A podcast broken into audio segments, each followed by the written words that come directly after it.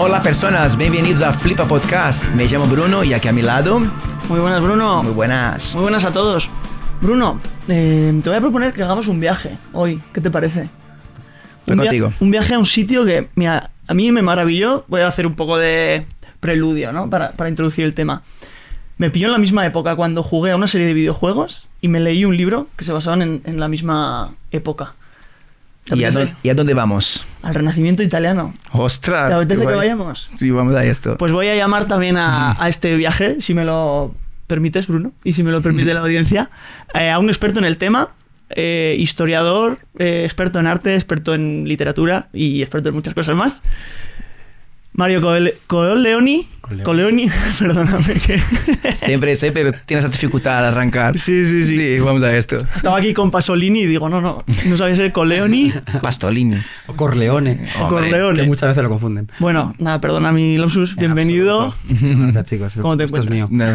Muy bien, muy bien. Aquí estoy encantado con vosotros, ya os lo he dicho ahora. Estoy a gusto, estoy bien. Me encanta vuestro espacio, me encanta vuestro, vuestro, vuestro estudio, me encanta, me encanta. Qué guay, qué Muchas guay. gracias. Bueno, te he presentado de manera así un poco rápida y, y de manera de síntesis, pero tú también te defines como una persona eh, epicúrea, polímata, humanista, entre otras muchas cosas. Entre otras cosas. No sé si puedes eh, ¿Explicarlo? explicarlo, el porqué de esos adjetivos y si, por hacerlo un poco más dinámico, en...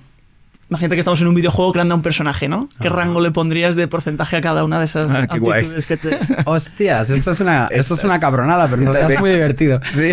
Pues no lo sé, sería yo creo un 40% monje, un 40% sac- sacerdote, un 20% mago probablemente. ¿Ha empeorado más? Ahora está más difícil de...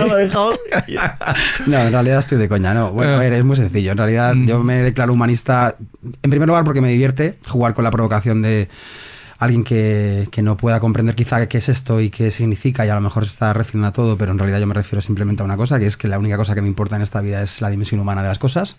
Lo puedo resumir así. Y bueno, pues hacer militancia desde un punto de vista, desde una manera de, de estar y de ver las cosas y de vivirlas, pues hasta donde me permite, ¿no? Un poco también como a todas las circunstancias y todo esto. Entonces, bueno, digo polímata porque en realidad me interesa todo.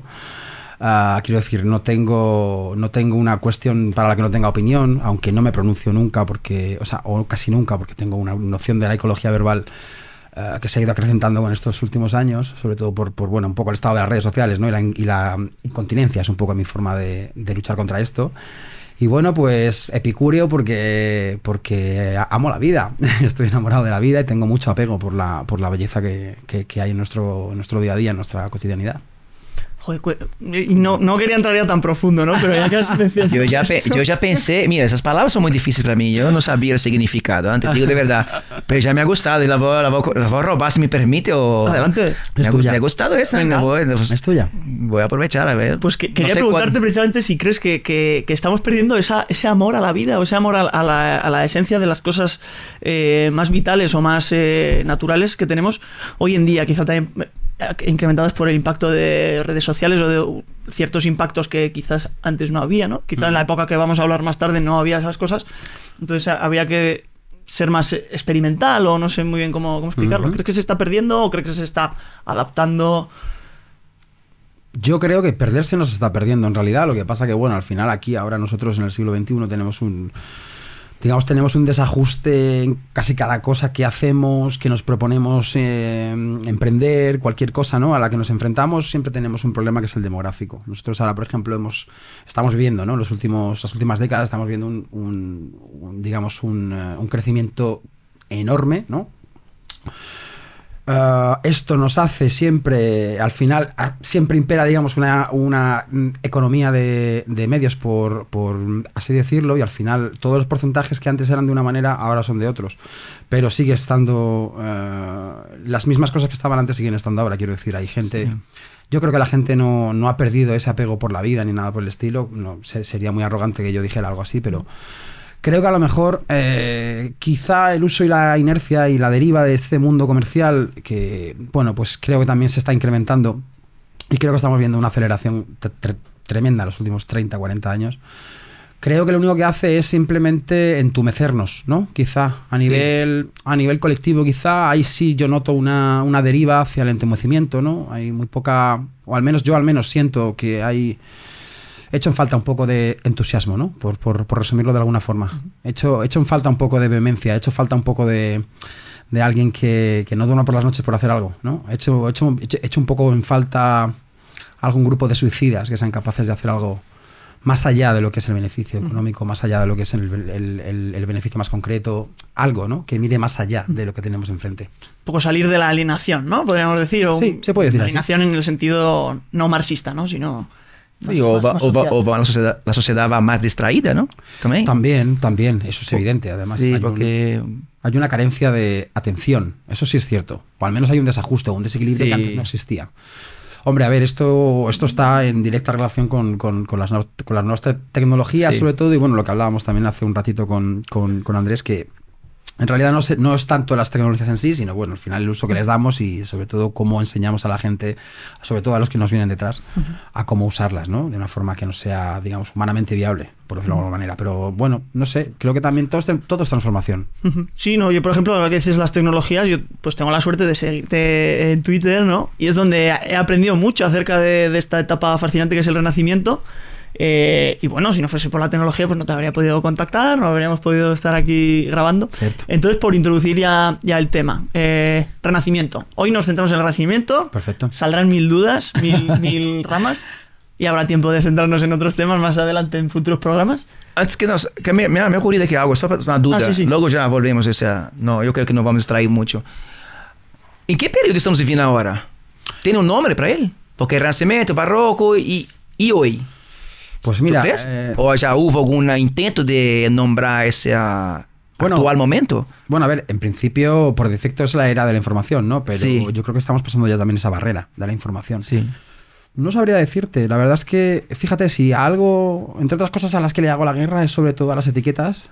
Ah. Creo que solamente son una forma para comprendernos entre nosotros, pero creo que, por ejemplo, eh, también hay, hay una deriva bastante, Ah. bastante perversa que hace- al final acaba utilizando esto con unos fines que no son los que, los que hacen nacer los términos, ¿no? Es decir, Sí. nosotros ahora mismo estamos padeciendo un montón de situaciones eh, conflictivas, un montón de, de incomunicación, incluso entre nosotros, colectivamente hablando, Sí. por el uso de ciertas etiquetas. Ya no, ya no me refiero solamente a, a esto, sino bueno, también a, a la, a la política, a la economía, a la sociedad, a la- a incluso a lo, a lo cultural, ¿no? Entonces yo siempre tengo mucho ojo, sobre todo con las etiquetas que le damos a las cosas, porque en primer lugar, si no comprendemos primero el sentido de las cosas, no podemos darle un nombre. Entonces yo creo que el mundo ah, en ese sentido sí que está yendo al revés. Estaba Ah. nombrando antes las cosas de que comprender Ese es cómo es el funcionamiento por dentro, ¿no? Y creo que es- esto es, por ejemplo, una, una fuente inequívoca de muchísimos conflictos y de muchísima, digamos, inestabilidad social que nosotros estamos padeciendo hoy en día, que luego al final se refleja en lo político. Me ha hecho curioso, al principio, cuando estabas definiéndote a ti, la pregunta de Andrés, que tú has dicho que no solo expresa tu opinión, que tiene el conocimiento la- de las palabras, de los verbos. Y se me hace muy curioso de... Igual por eso no la expresa, ¿no? Sí, sí, no, bastante bien, pero es sabe. muy curioso. Eh, Siempre y se suele decir, ¿no? Que el ignorante es el que más está ahí. "Ah, ah, a eso iba estos yo. son los rojos, estos son los fachas, no sé qué. A eso iba yo, al final eh, demuestro ignorancia. Pues el, nada. El típico meme, ¿no? ¿Has visto? Que está un, Sí. un señor con el cerebro enorme calladico y, y enfrente uno con el cerebro chiquito gritándole, ¿no? Pues igual- yo, eso no lo he visto. Buah, pues yo No lo he visto. luego, te lo, luego te lo busco por ahí. Es, pues puede Yo ser, puede ser muy representativo. va por los codos. Entonces, tengo una aceituna aquí dentro. Bueno, Venga, vamos, eh, el renacimiento. Antes del Renacimiento, bueno, sí. veníamos de, de una época medieval, ¿no? Eh, yo creo que también eh, poéticamente oscurizada, ¿no? A lo largo de, de- de la historia. O Tradicionalmente oscurizada. Tradicionalmente oscuri- Oscu- oscurecida. oscurecida, sí. Oscurizada, Oscurizada más, no- no pero, existe. pero- pero me ha gustado mucho en realidad. Para nombre de la banda. Oscure- Oscurecida, madre mía. ¿Cómo estoy? Eh, y de pues- repente... su- Voy encender una luz. Sigue, sigue. Ahora me he dado cuenta de una luz que no está encendida. ¿Sabías que está muy oscuro? Esta de enfrente, ¿no? Sigue, sigue, sigue. bueno, a sigue, ver, sigue. ¿por, por dónde iba? En la época oscurecida, sí. de, o eso nos han vendido, ¿no? Ahora nos dirás tú si, si realmente era tan oscura o no, que era la Edad Media. Y de repente, pues bueno, empiezan a surgir, eh, principalmente en Italia, unos movimientos sociales y, también artísticos o innovadores eh, que dan paso a, vamos a ponerle la etiqueta, te lo voy a permitir, Sí, del. Renacimiento, ¿no? Una, una época que, que empezaba, pues... eh, no solo en- a nivel social cultural, sino político, con las clases eh, medias teniendo un, una mayor eh, posición social o económica, ¿no? De para poner en contexto, ¿de dónde veníamos? ¿Era tan oscura Europa y tan sesgada por la iglesia y por los poderes eclesiásticos como se ha dicho? ¿Y, y qué surge o qué provoca ese movimiento para renacer? No precisamente a volver un poco a lo romano, a lo griego y a esa visión más eh, epicúrea o humanista, ¿no? Sí. A ver, eh, no era tan Difícil, oscura. Difícil, ¿eh? que Dios mío. Me ha, me ha hecho una pregunta, pero en realidad me encanta. Porque Me ha hecho otra pregunta cabrona, que Sí. es cabrona esta pregunta, porque en realidad es muy difícil resumirlo, pero me gusta este desafío, porque creo que, creo que voy a ser capaz a lo mejor de esbozar alguna línea, ¿no? En primer lugar, la Edad Media nunca fue un lugar oscuro. Ahora, por ejemplo, a través, o sea, digamos que eh, muchas décadas de historiografía en la que se ha insistido mucho, ¿no? En esta en esta dualidad que era un poco maniquea, es decir, era un poco eh, blanco y negro, pero que yo creo que los historiadores, sobre todo la historiografía en general, ya no solamente la nuestra europea, sino también la anglosajona y la de otros continentes, ha insistido en esto porque era, digamos, una fórmula perfecta para comprender el contraste. ¿No? Es decir, la Edad Media era el lugar oscuro, el Renacimiento era, eh, digamos, el, el relanzamiento de un- del, del- ser humano como centro del mundo. Y era como teoría perfecta, ¿no? Como teoría, como teoría historiográfica era perfecta para, para entender y sobre todo para teorizar sobre dos, eh, sobre dos etapas que ellos querían que fueran maniqueas y no lo son. Por, por suerte, por ejemplo, llevamos unos, unos años, yo diría casi una década ya, eh, eh, con una historiografía mucho más sensible con estos temas. Creo que esto es un avance que nosotros hemos tenido desde la historia del arte, sobre todo también desde la historia en general, que es más complejo, que bueno, que al final estamos viendo que había muchos más vínculos de los que tradicionalmente se ha comprendido que era. La Edad Media no era un lugar oscuro, lo que pasa que la Edad Media tenía sus recursos y el Renacimiento da, digamos, a la luz un sistema eh, que incluso se puede decir que es el- la, herencia, la herencia nuestra económica, de nuestro sistema, me refiero incluso de producción, podría nacer ahí en ese momento. Entonces, digamos que el Renacimiento en general, como un movimiento social, político, económico, lo único que hace es dinamizar algo que antes no podía ser dinamizado porque los recursos eran totalmente reducidos, o sea, eran mucho más reducidos. Entonces, la Edad Media eh, hizo todo lo que pudo en su momento. Ah, me refiero, ah, el Renacimiento surge esencialmente como una forma de aproximarse. En el Renacimiento, digamos que lo que eclosiona un poco y se llega y hace que nosotros lleguemos hasta el centro del mundo como un ser humano, es decir, hasta convertir al ser humano en el centro del mundo, mejor dicho, hay una necesidad que es la de volver al principio. ¿no? Esta necesidad de volver al principio es una de las ideas más bonitas y más grandes que nos ha dado ese periodo de la historia de la cultura, que es cuando los, digamos, los eh, intelectuales barra literatos barra sacerdotes, entre comillas siempre, barra juristas barra eh, eh, eclesiásticos, ¿no? Descubren, por ejemplo, textos antiguos, ¿no? Me estoy refiriendo sobre todo, ahora me estoy acordando solamente de un ejemplo que es mm, crucial y que es importantísimo, que es el de Petrarca, ¿no? Petrarca se vuelve loco tejiendo una red, digamos, de agentes por toda Europa ah, para que en el momento en el que en cualquier monasterio, en el que momento en el que cualquier biblioteca, cualquier palacio de algún gran señor o algo encuentren un manuscrito que les parece antiguo, se hagan con él, ¿no? Lo decía, eso es lo que se lo comentaba a una amiga mía este fin de semana y bromeábamos con la idea de, y seguramente que Petrarca llamaba por teléfono a alguien y le decía, niño, yo te, yo te doy a ti el doble de lo que te den. ¿No? Y era un, era, era un, era, era un pirata el cabrón, era un pirata, pero era un pirata bueno. ¿no? Sí, eso a preguntar. Y, y es- Era y- bueno, ¿no? Claro, o sea, quiero decir, al final era como. La única cosa que le importaba era, era, la, la palabra y el, y, el, y el amor al significado, ¿no? El, el amor al sentido, que es, que es básicamente la es- la esencia de la filología. Y claro, bueno, pues digamos que Petrarca inaugura una, una nueva etapa, ¿no? Y a partir de, de- de Petrarca, que es cuando él empieza a descubrir textos antiguos del propio Cicerón, lugares, me refiero, se podía hacer un- como un elenco ¿no? de, textos que él descubre, eso es lo que lleva a básicamente esbozar, digamos, una teoría y una forma de ver el mundo que es la de que el ser humano vuelve al centro del mundo. Esencialmente es- es muy curioso porque es literaria. La fuente de esto, el principio de todo este movimiento, es esencialmente literario, es decir, es esencialmente cultural. Y luego se esbozan las, las demás dimensiones de la vida, la, la económica, la política, la social, ¿no? Es un poco eso. Qué curioso. O sea que entonces no, no. Porque yo, por ejemplo, la imagen que tengo en la mente, ¿no? Es de Sí. Edad Media. las calles huelen a mierda, los vestidos están mal, los pelos sucios. Sin embargo, el Renacimiento veo como calles asfaltadas, edificios súper bonitos, vestidos chulos, coloridos. Eso imagino que es todo peso total que han tenido la, la, industria del cine, de los videojuegos, de las series, de, todo esto, ¿no? Porque realmente habría tanto contraste real del 1350 al 1520 en cuanto a la estética de la ciudad o en cuanto a la vida. A ver, hay, hay, hay, yo creo que hay un, hay un contraste considerable.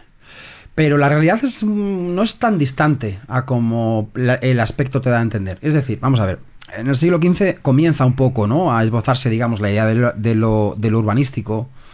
Digamos, surgen las primeras formas de sistematización de la arquitectura, o sea, no sé, da comienzo León Batista Alberti, ¿no? Que es un poco, digamos, está considerado como uno de los padres de la arquitectura moderna, no porque sea un grandísimo arquitecto, sino porque concibe de una forma, es el primero que concibe, digamos, de una forma autónoma e intelectual la labor de un arquitecto, ¿no? Que, que es básicamente la de un inventor.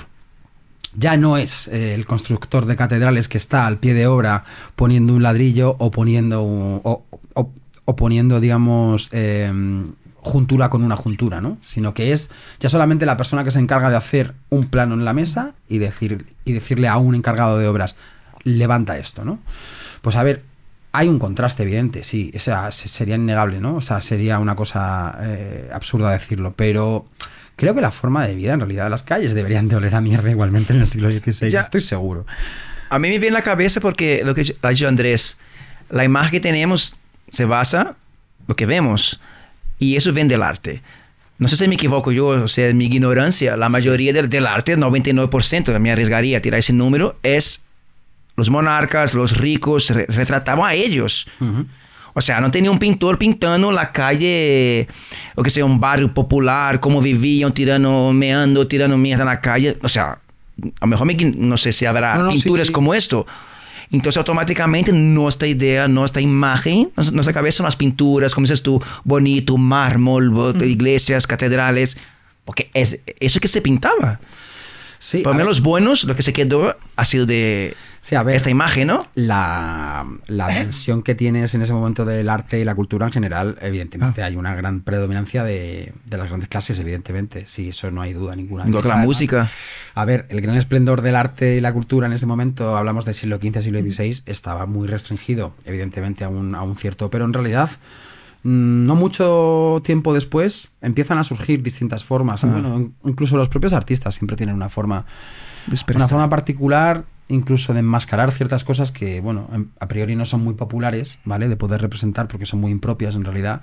Y al final acaban haciéndolo, ¿no? O sea, esto, por ejemplo, eclosionará después en el, en el periodo barroco, en el siglo XVII con toda esa, digamos, a partir de un, bueno, a partir del, concilio de Trento, digamos que esto eh, parece que ya se hace un poco más familiar. Entonces ya de pronto aparecen esos personajes con los pies sucios, ¿no? Esas manos sucias con las eh, llenas de roña. Sí. Este tipo de cosas que, bueno, parece que emparenta un poco más con esa, o que empatiza un poco más con esa otra sociedad que no es áulica, que no es monárquica, que no es, ¿no? Que no es aristocrática. Pero yo creo que en todos los casos, aún siendo, por ejemplo, un arte eh, financiada por, financiado por la aristocracia y por la, y por la alta, digamos, por la alta burguesía de entonces o por la clase real, las clases reales o las dinastías, eh, creo que siempre existía. Lo que pasa es que hay que saber mirar el detalle y en el detalle lo encuentras. Pero, a ver, sí, en general tiene una dimensión evidentemente áulica, es una dimensión de Estado. Al final, el arte en el siglo XV es una herramienta de Estado, es una herramienta de poder, es una herramienta religiosa también. Entonces, bueno, se hace ese uso. Como nosotros incluso lo hacemos para distintos ámbitos hoy también. Pero bueno, es que yo hago la, referencia con la música, ¿no? La música clásica en su momento era para... O sea, la, clase media no tenía acceso ni de lejos. Solamente para príncipes.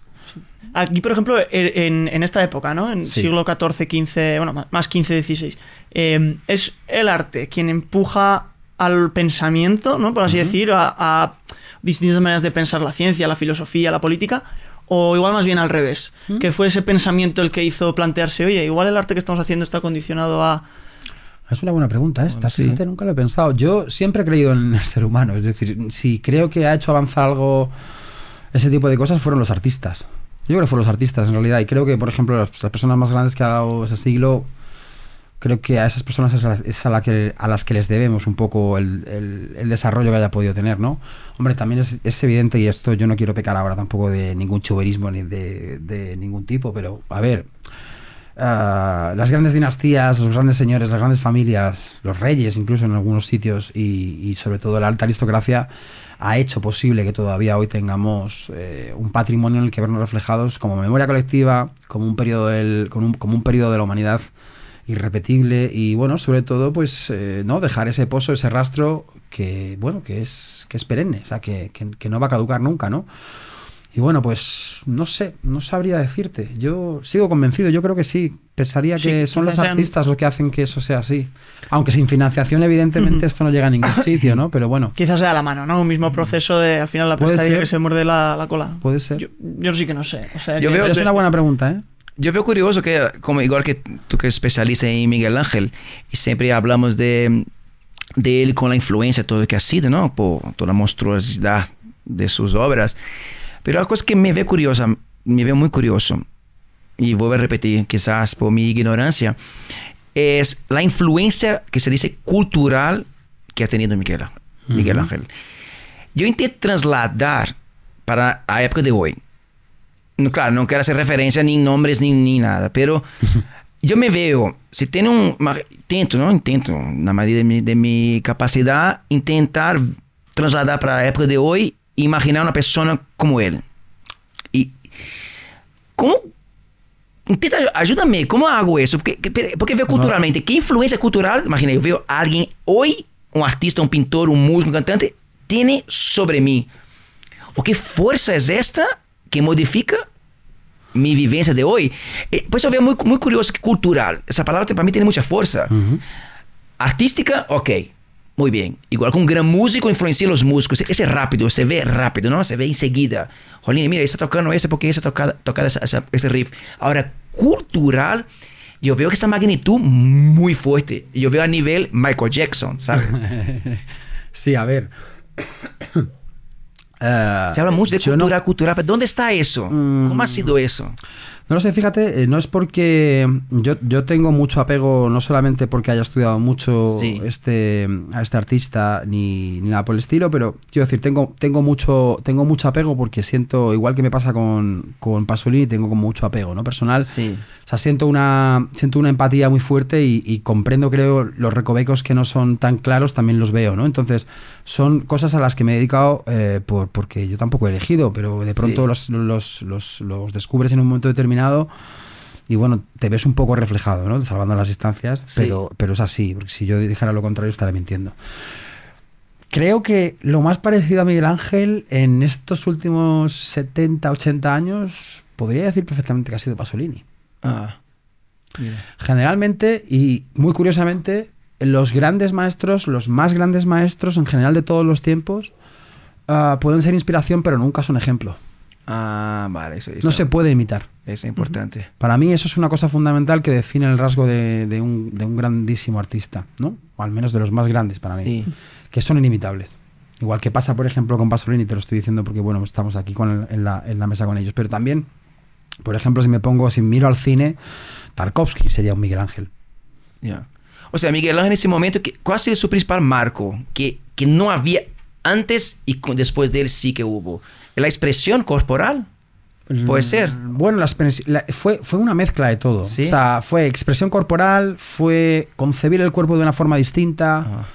fue romper con todos los modelos tradicionales que había, pero sin desecharlos, es decir, sabiendo que, que- que existían, pero dándoles su propia, ¿no? su propio acento, su, propio, su propia Sí. gramática.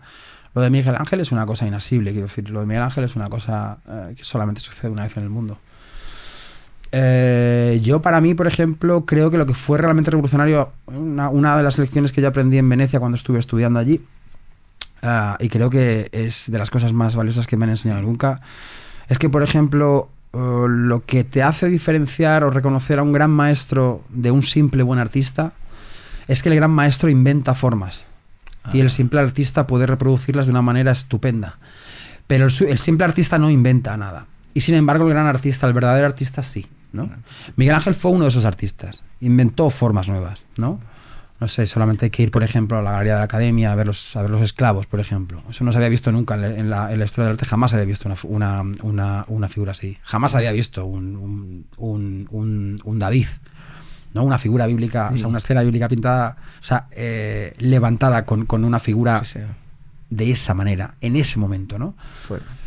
Ah, y hay muchas cosas, no solamente además en escultura, que es por lo que también es famoso, pero No, pues También bien explicado ya. también en pintura, ¿no? O sea, los que inventan formas, o sea, los que inventan formas y fórmulas iconográficas, ¿no? bueno, esto ya es un poco más especializado, me refiero a historia del arte. Los historiadores del arte que nos estén viendo sabrán a lo que me refiero, pero básicamente es quien inventa una forma iconográfica, tú imagínate, ponte un caso, lo- os lo pongo sencillo para que lo comprendáis eh, en una forma muy, muy, muy, muy, muy rápida. Imagínate, una escena bíblica cualquiera se representa siempre con sus convenciones, ¿no? Es decir, pues no sé, pues una, una, una, una piedad se representa siempre, pues a lo mejor con el cuerpo de Cristo encima sobre el regazo de su madre, ¿no?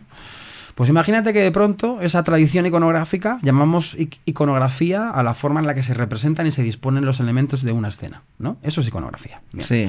Imagínate que, pasado el tiempo, tradicionalmente esa escena se ha representado de esa forma y llega alguien en un momento determinado se inventa otra forma, ¿no? Y ahí está el... Bien, pues Miguel Ángel fue uno de, esas, fue uno de esos artistas que se inventó formas nuevas de representar cosas que tradicionalmente se habían representado de una forma anteriormente, ¿no? Y como, bueno, con Miguel Ángel en ese sentido hay muchos más artistas y muchos más grandes maestros. Pero bueno, a- hablando de él, pues también fue un gran, un gran inventor. Y está en todo, en realidad. Sí, pues muy bien explicado de manera Sí. sencilla y de fácil hecho, de comprender. una de las preguntas que te quería hacer era eh, qué es lo que más admiras tú de, de Miguel Ángel. No creo que la has medio, medio respondido, Ujú. Pero ahora la quiero mm, eh, mo- modificar o, o derivar a si crees que Miguel Ángel es el mayor exponente artístico de, de la historia. Para mí no, hay un no ha habido un artista y no creo que lo haya más grande que él, para mí. Pero, insisto, como os decía al principio, creo que no es ejemplo de muchas cosas. porque, porque no se puede imitar, ¿no? Solamente o lo llevas, o llevas un, es- un- un espejo en el que te reflejas o eres capaz de reflejarte en algo parecido, o en realidad no puedes imitarlo, solamente puedes admirarlo. Es un, es un gran sol negro, ¿no? Ah, bueno, no sé, ¿qué más admiro? Lo que más admiro, admiro el coraje en la gente. Amo el coraje en la gente. Y no sé, debía de ser una persona totalmente intratable, ¿no? O sea, Sí, es lo que he leído, que era, que era muy arisco con la gente, Me- era maleducado. me lo creo. ¿Tú sabes? Pero tú sabes, ¿tú has, me- tú has me- estudiado alguna anécdota de él o no? sí, claro, hay muchas, hay muchas. Bueno, también a ver, son, también es, un- es producto muchas veces de la De imaginación. de la literatura Ah. y bueno, es, es muy bonito también contar esto de una forma Sí. literaria, ¿no? Pero bueno, algo de verdad, algo de razón debía de haber ahí, eh, Que de se que era un temperamento bastante intratable, ¿no? O sea, ¿Sí? una persona, sí, realmente, además, bueno, también tenía muchísimos defectos, entre otros que era un avaro, debía ser una persona Y era- bastante Y avara. duchaba, ¿no? Y como un montón de cosas he leído que... Muy abandonado, ¿no? También Sí. leído algunas veces. Eh, bueno, lo del tema de la, de la higiene y tal, eh, tocándote vivir, o sea, me refiero, mm, habiendo vivido en un momento como ese, bueno, tampoco en realidad creo que fuera demasiada, dem- demasiado llamativo. Pero bueno, sobre todo el carácter es curioso, ¿no? Siempre- Y rico, era rico. eh. ¿Cómo? Era, Ganaba mucha pasta. como- en el pues momento sí, era sí. millonario. Ah, era millonario, sí. Por supuesto. Ah. Solamente tuvo, solamente tuvo, digo, o sea, digo solamente tuvo como si esto no fuera nada, pero vamos, Sí. solo solamente tuvo como clientes a, A reyes, y- Vaticano, ya. a reyes y papas, ¿no? Y a gente, y a gente que, bueno, que comandaba dinastías enteras, ¿no? Entre ellos los Medici, los Sforza. Eh, ha, teni- ha te- bueno, ha tenido, eh, se ha contado, ¿no? Que, que tenía una fuerte rivalidad con, con Leonardo da Vinci, pero que a la vez le admiraba, ¿no? Como que da Vinci era, que casi esa rivalidad venía de una envidia de, de poder alcanzarle. Tú con perspectiva, has dicho Pero- que... ¿Pero quién a quién? No, Miguel Ángel a, Ah, a a Leonardo, ah, sí. vale. Tú con perspectiva, Sí. ¿ves justificada esa envidia En realidad justificada, justificada no sé si la veo. o yo- razonable? Pero digamos que hay un hay un episodio conocido que cuenta uno de sus biógrafos, ¿no? Eh, que bueno, pues está en, un- en una iglesia de Florencia muy, muy famosa que es Santa Trinita.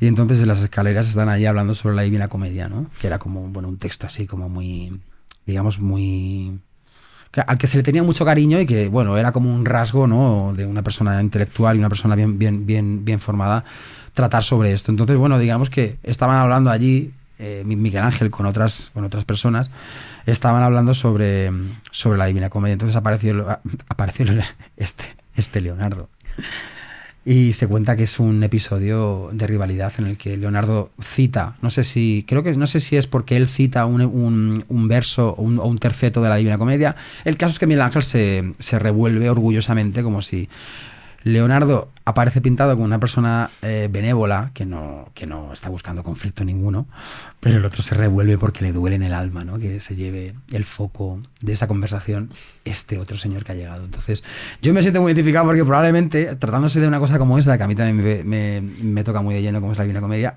a lo mejor no lo justificaría, no podría justificarlo, pero, pero comprendo perfectamente cuál es, el, cuál es la causa de, de la, de la de por qué se revuelve, ¿no?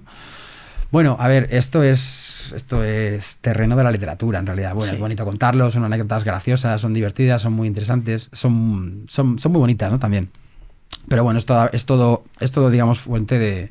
Es un, es un terreno en el que no sabes si es verdad o mentira. Joder, Es que, es que yo leí una novela una vez que iba precisamente de, de Miguel Ángel versus eh, David. Bueno, no exactamente, era una trilogía y el primer eh, tomo era de sobre Da Vinci, el segundo sobre Miguel Ángel y el tercero sobre Copérnico.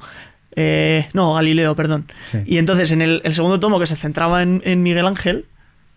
No, a ver, el primer tomo que se centraba en Da Vinci, el final acababa con la muerte de Da Vinci, ¿no? Claro. Y como que sal- eh, la última escena que. Bueno, escena. eh, yo así lo veo en mi mente, ¿no? Era eh, Miguel Ángel sobre la tumba de, de Da Vinci y se acerca alguien a preguntarle no sé qué, ¿y tú a qué aspiras? No sé qué.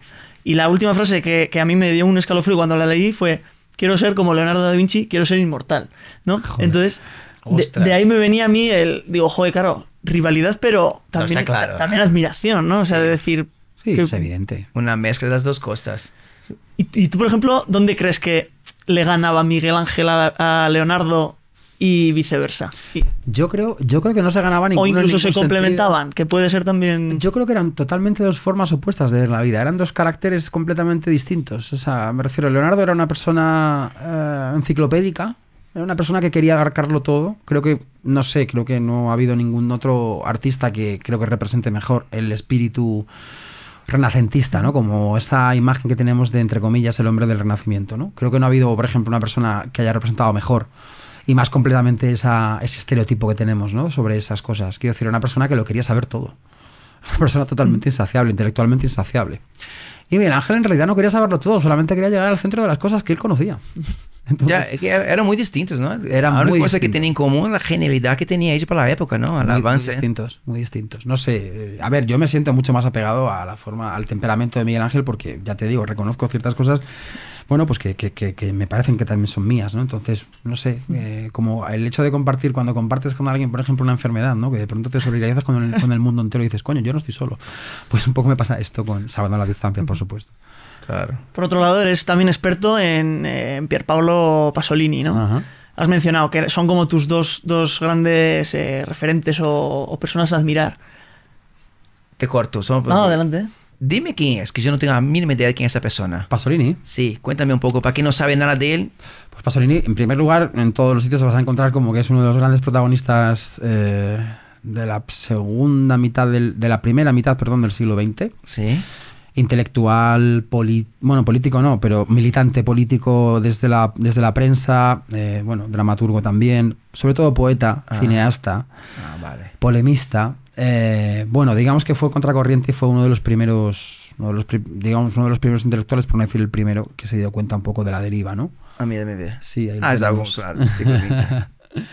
Digamos que fue uno de los primeros en darse cuenta un poco de la deriva sociopolítica que iba a tener, bueno, su tiempo, que luego al final, por desgracia, eh, la historia le ha, le ha acabado dando la razón, por desgracia. Y bueno, pues eh, nada, una vida peculiar, muy intensa y sobre todo con un final bastante, bastante, bastante desagradable, ¿no? Bastante, bastante radical y Cruel. bastante cruel, sí. Bueno, Andrés, No, nada, mi, una, mi ahora pregunta sigues, ahora que te era, era, visualizar. era extrapolar lo mismo que te he dicho de Miguel Ángel, ¿no? ¿Qué, qué valoras tú, en este caso de, de Pasolini, o qué te ha hecho decir, wow? Y si crees también que es, oye, pues uno de los... Aquí no me atrevo tampoco a decir yo que el mayor exponente de la literatura, podríamos decir, pero no sé tú, quiero saber tu punto de vista como, como alguien experto, ¿no? Mm. Porque al final desde fuera es como una opinión muy vaga. Pues a ver, desde el punto de vista, desde un punto de vista mm, técnico académico, mucha gente te va a decir un montón, te va a dar probablemente varias razones, entre ellas, pues eso, eh, cuestión de, disciplinas, géneros. A mí es una cosa que no me interesa un cazzo, como se dice en italiano. O sea, no me, no me interesa nada. Es decir, me, interesa el hombre, me interesa el hombre, ¿no? Y en este caso me pasa como con Miguel Ángel. Yo admiro y amo y venero y, e incluso, eh, podría decir que hasta incluso idolatro la valentía idolatro el coraje, ¿no? Y creo que no ha habido un mayor exponente de, de coraje ni de valentía como él en los últimos 100 años, probablemente, de historia intelectual. No- No solamente en Europa, sino, sino, sino también fuera, ¿no? Y para menos para mí eso es, no sé, es como... Es una piedra por la que merece, por la que merece tropezar 400 veces si hace falta durante una vida entera. Y no sé, bueno, al final yo soy un poco kamikaze también, las cosas como son, y me metí, me metí en eso de lleno, igual que me metí en, en Florencia o en Miguel Ángel. Bueno, un valiente, ¿no? Tú tienes, Yo me, aspiro a me serlo. gustaría decir valiente. joder. tú tienes tatuajes de Miguel Ángel. No. O algo. No. Jolín, qué raro, ¿eh? No, no. De oírte todo esto, que venero. Esa palabra ya me quedó, venero. Sí. Y te vi unos tatuajes por ahí. Pues Bueno. ese, ese tendrás algo que represente Miguel Ángel. Claro, no, no, bueno, en realidad sí, está relacionado, pero no, es una flor de lis, Ah, de, de Florencia cuando estuve la primera vez eh, en mi vida, ¿no? O sea, en 2007. Y allí mismo me hice una, me hice una flor de lis, Mm. porque evidentemente allí se selló, digamos, una parte, un punto de aparte de mi vida. Y bueno, Representativa, sí. sí. Oye, has mencionado ya dos o tres veces Sí. la palabra lo humano. Sí. O lo que me importa la, la humanidad, lo humano, lo humanista. La dimensión humana. La dimensión La humana. persona, el, el hombre. El hombre. Y justo eh, en previas conversaciones para contactarte y tal, comentabas, podríamos hablar de lo humano y lo divino. ¿No? sí. ¿Cuál es esta distinción entre lo humano y lo divino? Y, y- y qué opinas tú también de lo divino? ¿Forma parte de lo humano? ¿O debemos dejarlo más aparte y centrarnos en... Dios eh, mío, la- que es que es muy personas? profundo. ¿Cómo, Madre cómo- mía, eh, cómo expli- explicar eso? El humano es divino. No, no sé yo ni cómo lo he preguntado. Me que- encanta. Que tenemos que la frase, que, que mejor. No, no, pero me encanta que sigues con tu, con tu afán de hacerme preguntas cabronas. Pero me encanta, porque esto es una buena forma de dilatar en general todo. Sí. A ver, como te decía, em, yo creo que lo humano y lo divino están siempre. eh, ahora mismo están siempre entrelazados. Digo ahora mismo porque a lo mejor hace cinco años te hubiera contestado otra cosa, pero ahora mismo estoy, tengo el profundo convencimiento de que está todo unido, ¿no?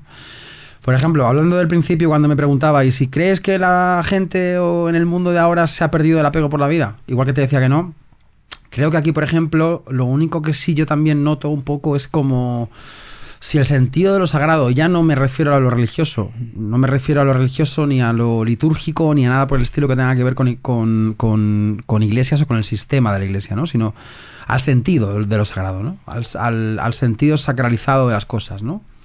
Yo eso creo que sí se ha perdido un poquito.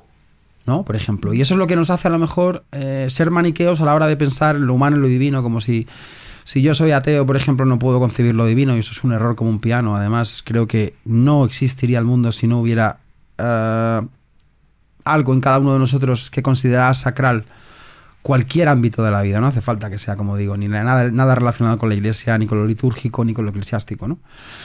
Creo que no sería posible la vida, por ejemplo, sin ese sentido de trascendencia. Es un poco eso, ¿no? Y bueno, al final lo humano también lo es. ¿Qué? Tú cuando te refieres a lo divino, ¿realmente a qué te estás refiriendo? Algo que te trasciende a ti, que te trasciende, que, Que no podemos- tu realidad, que no, trasciende... no empírico, podríamos decir, que no... Eh, sí es empírico, sí es empírico. Lo que pasa que no es inmediato, ¿no? Es como, por ejemplo, cuando yo pienso, ¿no? Veo... Te voy a poner un ejemplo que es como muy random, pero creo que puede ser ilustrativo. Cuando yo veo los diseños, por ejemplo, de los años 50, 60, ¿no? Cuando empieza, digamos, esta explosión del diseño, sobre todo en Italia, hablando también de Italia, eso está muy relacionado con ello, ¿no? O sea, las grandes marcas, los- las, las- grandes firmas, ¿no? Que hacen diseños, imagínate, no sé, me pongo a pensar, pues, no sé, la Olivetti, ¿no? Una máquina de escribir como la Olivetti. Tú ves, esos, tú ves esos diseños ahora y dices, ¿cómo es posible que esto se haya hecho en los años 30 y esto esté durando, esto vaya a durar más de lo que yo voy a llegar a vivir, ¿no? Ese sentido de las cosas, ¿no? Esa forma de aprender con H intercalada, o sea, el hecho de absorber lo que te está dando el mundo, lo que tienes en tu realidad más inmediata, con, con la conciencia de saber que eso va a ser para los que vienen detrás de ti, um, eso ya es un sentido sacral de la vida. Sí. Sí. Porque eso hace que, eh, digamos, lo que tú vayas a construir, en este caso nos estamos hablando de, un- de un objeto, ¿no? Algo diseñado por alguien, ah, va a trascender tu vida y le va a dar uso y utilidad a otra. Eso lo que, lo que da a entender es que hay una voluntad de permanencia esa voluntad de permanencia para mí es lo divino. ¿no? La voluntad de permanencia de saber que yo quiero quedarme aquí a través de los que van a venir detrás. ¿no? Y creo que eso sí yo lo he hecho en falta hoy en día. Hoy en día, por ejemplo, que somos una sociedad, me refiero siempre a nivel colectivo, evidentemente no quiero generalizar y en todos los lugares, pero siempre a nivel colectivo hay unos síntomas. Nosotros estamos padeciendo unos síntomas desde hace 30, 40 años que son aceleradamente mm, alarmantes, ¿no? Sobre todo en la forma de consumir que tenemos, en la forma de producir, en la forma de comprar, ¿no? Y creo que ahí hace, hace, falta un poco, digamos, un movimiento que sea capaz de parar un poco o detener un poco esa rueda. ¿no? En el libro de Florencia, por ejemplo, sobre esto, hablo de esto. Básicamente, la, la, esencia y el, y el, y el motu que, que, o sea, el motu propio que yo tenía, el leitmotiv que yo tenía para escribir ese libro, era un poco invitar al lector o a la, o a la, o a o lectora a que, mmm, a que parara un poco esa rueda a que detuviera esa cosa, ¿no? Y que le diera sentido. El darle sentido ya simplemente a las cosas es un, es un, es un ejercicio sacral para mí. Pararse, atender a un amigo durante cinco minutos que te, que, que te, está contando algo, eso es darle sentido a la vida. Eso es hablar de lo, de lo, de lo divino y de lo humano. ¡Wow! Qué curioso. Pues, ese, ese libro es de 2019. ¿Cuándo ha sido ese libro tuyo? Esto, el de Florencia salió en 2019 a finales. Ah, a porque finales. mira, tengo que ir por escrito. Sí. Y ya va algo creo que rosa lo que había, una de mis dudas y cosas. Y ahora para mí ya me he identificado, no sé por cuál razón, a lo mejor um, es algo que no, no tiene sentido. Porque así es contra Florencia justo. Porque a mí me ha visto muy curioso que he visto escrito por, de tu parte, sí, es este, aquí está, contra Florencia 2019, que, que a mí me súper curioso. Tú ponías, ha puesto, solo pretendo rescatar la belleza del arte, el tiempo, la historia. Y a mí me ha hecho curioso que rescatar, ¿cómo quieres rescatar? Y tú concluías é que a máquina impetuosa do presente ameaça destruir nossa cultura e nossa forma de viver. E he visto muito curioso isso, porque, não sei, quizá, eu visto um pouco aí, um pouco politizado, não? Com o atual nível que vivimos nós outros, pelo menos assim lo he interpretado eu, não? É como um arte. Está cada, bem, está bem. Cada um, sim, cada um interpreta dependendo de sua, de sua maneira. E a mim, a vezes, curioso, e era uma das perguntas que queria dizer, solo pretendo rescatar a beleza del arte del tiempo la historia. ¿Cómo es eso? ¿Cómo definirías tú para mi hija, por ejemplo, que tiene 15, 10 años, por ejemplo, ¿sabes? Porque yo no, no consigo mmm, aquí hay entender. Un conflicto, aquí hay un conflicto ah. general eh, que me refiero que esto atañe a cada una de las personas, es decir, sí. Yo a través de esos pequeños paseos que doy en el libro, porque son bueno, son pequeños paseos para sí. quien no esté, vamos, para quien no esté un poco al tanto del, del, del propio libro, en realidad es un, una recopilación, digamos, una especie de conjunto de paseos que yo doy por la ciudad y procuro en la medida de lo posible alejarme de los grandes focos en los que básicamente el gran turismo de masas acaba. Clichés. Exacto. Entonces, vale. no hablo de lo típicamente florentino que ves en cualquier guía de viajes, no hablo de esas cosas, sino bueno, doy paseos periféricos, me voy fuera, ¿no? A las afueras a lo que está descartado por, el, por las grandes guías turísticas y por lo que está enlatado y que está prefijado como que es lo que tienes que ver cuando vas a una ciudad, ¿no? Eh, en ese sentido, uh, para mí intentar rescatar eso es sobre todo darle un espacio y sobre todo darle una atención, o sea, prestarle atención, ¿no? Pararse, confiar en que en ese tiempo en el que tú estás parando esa rueda hay algo que te va a hablar. Pero claro, cuando te digo del, cuando te hablo del conflicto, y esto es quizá muy metafísico a lo mejor, es, pero soy yo, así soy yo y sí, no sí, puedo hacer otra cosa, quiero decir, lo, lo, veo de esa forma. Creo que ahí hay un pequeño problema y es que, por ejemplo, yo no pretendía entretenerme. Yo estaba buscando una respuesta ah. porque tenía una necesidad. Esa necesidad es la de encontrar algo en lo que creo porque lo amo, ¿no? O sea, yo, por ejemplo, llegué a Florencia a través de un profesor que fue mi segundo padre, mi padre electo, murió hace 2017 Uh, y fue el que me enseñó todo lo que yo sé sobre el nacimiento y me, me, enseñó a mirar. No solamente conocimiento, sino. En realidad, los conocimientos eran lo de menos. Me enseñó a mirar, me enseñó a estar en el mundo, me enseñó. Es básicamente a quien está dedicado el libro al final. Claro. Y además es una cosa que eh, yo sigo leyendo todavía hoy. Venía de camino, lo estaba leyendo y es ¿Sí? imposible, es imposible que no, que no me tiemble el cuerpo cuando leo eso porque lo sigo pensando así, ¿no? Entonces. Eh, Sabino Talini. No. ¿No? Alguien muy especial pone ah, vale. El último párrafo. Vale. Y, y bueno, pues esa forma, al final, eh, ¿cómo haces posible eso? Pues deteniéndote. ¿Hay alguien que vaya a ver o sea capaz de ver lo que, lo que cuento en ese libro, por ejemplo, a través de pequeños detalles? A lo mejor sí. A lo mejor sí. Lo que cuando a mí me han preguntado, por ejemplo, ¿y cómo llegaste a...? ¿no? Porque bueno, hay, hay episodios que son como, bueno, son, son, son casi como revelaciones. A mí me sucedió así. Y no es una forma de hablar, fue real- realmente así. ¿Cómo has llegado hasta ahí? No lo sé, yo siempre digo, tenía una necesidad. O sea, no, ese libro, el origen, no, no hubo un objetivo, claro. Porque a mí, me- a mí me, me- me pareció, vamos, estoy, al final, yo creo que esa pregunta no interesa a nadie, ¿no? Es algo muy personal. Porque a mí, eh, a mí yo veo, por mí es una curiosidad muy mía, de saber cómo, cómo ha surgido eso, porque hasta mismo para identificar supuestamente cosas mías también, ¿no? Es que yo he preguntado a, mi, a Miguel Doens, que ha estado aquí, y otras personas, que, que escritores que he tenido la experiencia de hablar y, y conversar, ¿cómo surge? O sea, nace de quiero enseñar eso, quiero demostrar eso, quiero transmitir eso, o es algo natural, mira, voy, voy para allí y a ver qué surge. ¿Cómo ha sido esa, esa origen? Porque a mí me, me da a entender que sí que tenías un objetivo, ¿no? De- de- Después de- sí. Ah. Después sí. Al, al- al principio yo hasta he estado unos años viviendo a Floren- entre Florencia y Madrid. Sí. Yo iba cuando la gente, yo siempre viajo cuando la gente no viaja, procuro hacerlo. No. Porque en realidad es una cosa, eh, bueno, pues Lógica, razonable e Estamos- inteligente. Estamos obligados a hacerlo si quieres disfrutar. mm, Vamos a ver, si quieres entender las cosas, si quieres ir a las cosas, estás obligado a jugar un poco con esto, ¿no? En, en realidad está bien también, ¿eh? No, no es una cosa de la que me lamento. Pero bueno, el caso es que yo estuve unos años viviendo entre, entre Florencia y Madrid. Entonces, en esas temporadas que yo estaba allí, yo allí solamente iba para, para vivir y para escribir. Únicamente. O sea, podía hacerlo. Ah, yo trabajaba durante todo el año y luego me iba para allá, pues eso, tres meses en un momento, luego otros tres meses en otro, luego volvía, luego volvía a irme y así, ¿no? Entonces, digamos que en una de ellas, un, herma- un hermano mío que es escritor también, vino a verme, estuvo conmigo unos días, pasó yo unos días en mi casa. Y entonces yo me lo llevaba por ahí a dar vueltas y le enseñaba cosas y bueno, pues le, metía en un museo, le llevaba a otro, a un, convento, a un, a un cenáculo, a lo que sea, ¿no?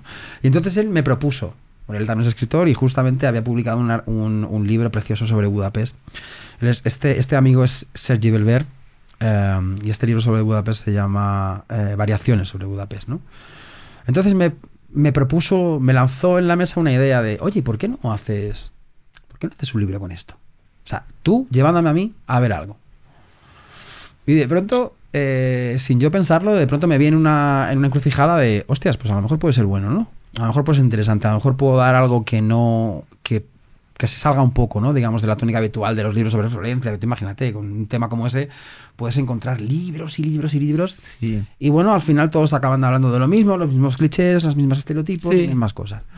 Pero bueno, al final eh, resolví en hacer esto. Hablé con la editora, la, la editora necesitaba también, le interesaba un, un libro sobre Italia, al final yo le propuse este. Y bueno, pues eh, el caso es que lo rehice tres o cuatro veces hasta que al final le di la forma, ¿no? Y la forma son los paseos como si estuviera con un amigo en la ciudad en- enseñándole cosas, ¿no? Y ese fue un poco el motivo. La razón de por qué, sobre, sobre el turismo de masas. Un poco meter el dedo en la llaga para, bueno, intentar a lo mejor invitar a recapacitar sobre esto que en realidad está destruyendo. Está destruyendo la, la realidad de muchas ciudades. Y O sea, que, está- sepa, y que sepa todos los lugares, ¿no? No es y, algo... está, y está sucediendo a nivel planetario. Está haciendo o creando una diáspora de gente que vive en las ciudades en favor solamente de un alquiler para la gente que viene a visitarla. O sea, está, digamos... mm, Deshumanizando un poco, ¿no? un poco se podría decir que sí. O sea, ¿se está transformando la vida? Sí, bueno, cada momento tiene su, su pauta, pero ¿está haciendo que la gente que vive en Florencia se vaya de ella porque le es más rentable alquilar su casa que no vivir en ella? Eso es un problema. Creo que a nivel humano Sí. estamos todos de acuerdo, ¿no?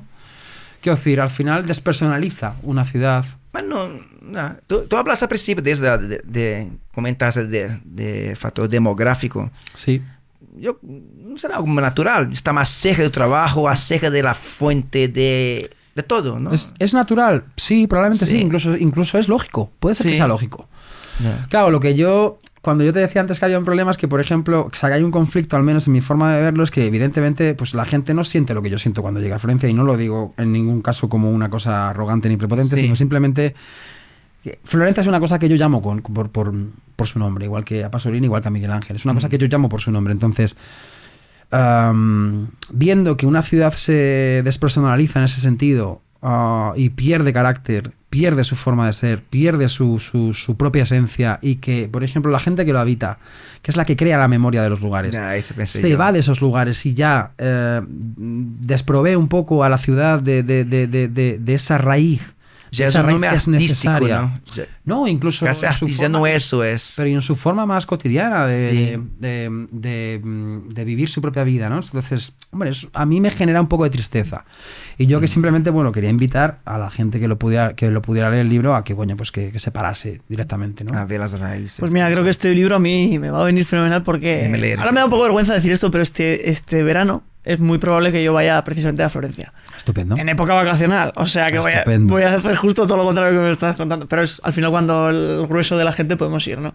Así que también ligado a esta pregunta, para mí o para cualquier interesado que haya en Florencia, más allá de pues Santa María de Fiore o todos estos sitios más El David de Miguel Ángel. Exacto, la Gran Vía y Plaza Mayor. Bueno, Duomo. vale, está muy bien todo eso, pero ¿qué hay especial? ¿Qué tiene magia ahí en Florencia? ¿Qué debemos ir y pararnos a mirar en Florencia? Muchísimas cosas. De hecho, además te iba a decir, o sea, en realidad que vayas en un momento como de mm, apoteosis, mm, apoteosis turístico, por decirlo de, de algún modo, que son esas temporadas de, de verano, a ver, eh, tienes infinidad de infinidad de recodos, infinidad de rincones, infinidad de, de- de periferias, microperiferias en, en, en- en mitad de la ciudad. Hay barrios que básicamente ni tan siquiera se, se transitan. Eh, no sé, hay, por ejemplo, las afueras, justamente donde está Setiñano, en las colinas ya de Fiesole y todo esto, al lado de una estación que es Campo di Marte, que es precisamente la otra estación a la que no se suele llegar por defecto a la ciudad, porque es Sa- Santa María Novella, sabes, ¿no? Eh, nada más llegar la, la propia basílica y tal. Allí tienes un montón de cosas, como por ejemplo, yo siempre, lo yo siempre se lo recomiendo a los, a los amigos y a la gente que me lo pregunta, que los cenáculos, que son los, los refectorios, en Florencia hay varios, que son de una riqueza artística in- inigualable, no solamente en Italia, sino en el mundo entero, y, y es una cosa muy íntima de ver, muy, muy pequeñita, muy básicamente es visitado por gente, unos horarios también muy cabrones, me refiero, siempre abren como dos o tres horas por la mañana a lo mejor. Muy pronto, porque en Italia siempre abre todo muy pronto, cosa que me encanta. Pero ah, siempre hay margen, te quiero decir, siempre hay margen. Mientras que la gente, por ejemplo, está en el Piazzale Michelangelo, por ejemplo, que es ahí que se ponen todos los turistas, sobre todo anglosajones, tanto foto, americanos como ingleses, y de pronto se vienen, ven, van, van allí todos ellos a, a sentarse en la, en la escalinata, que por otra cosa está, bueno, pues muy bien. Pero es como el ritual no litúrgico, laicamente litúrgico, de sentarse en unas escaleras, en una escalinata, a ver atardecer y cuando se apaga el sol, pues todos aplauden, ¿no? Yo soy una cosa de la que nunca voy a participar. no voy a juzgar si es bueno o malo. Yo simplemente digo que yo no, voy a, no voy a participar. Pero mientras esos turistas están en esa escalinata, a unos escasos 50, 60 metros, tienes Sa- San Silvestro, un pequeño, una pequeña iglesia, que es una de las joyas de, la arquitectura del, del 480.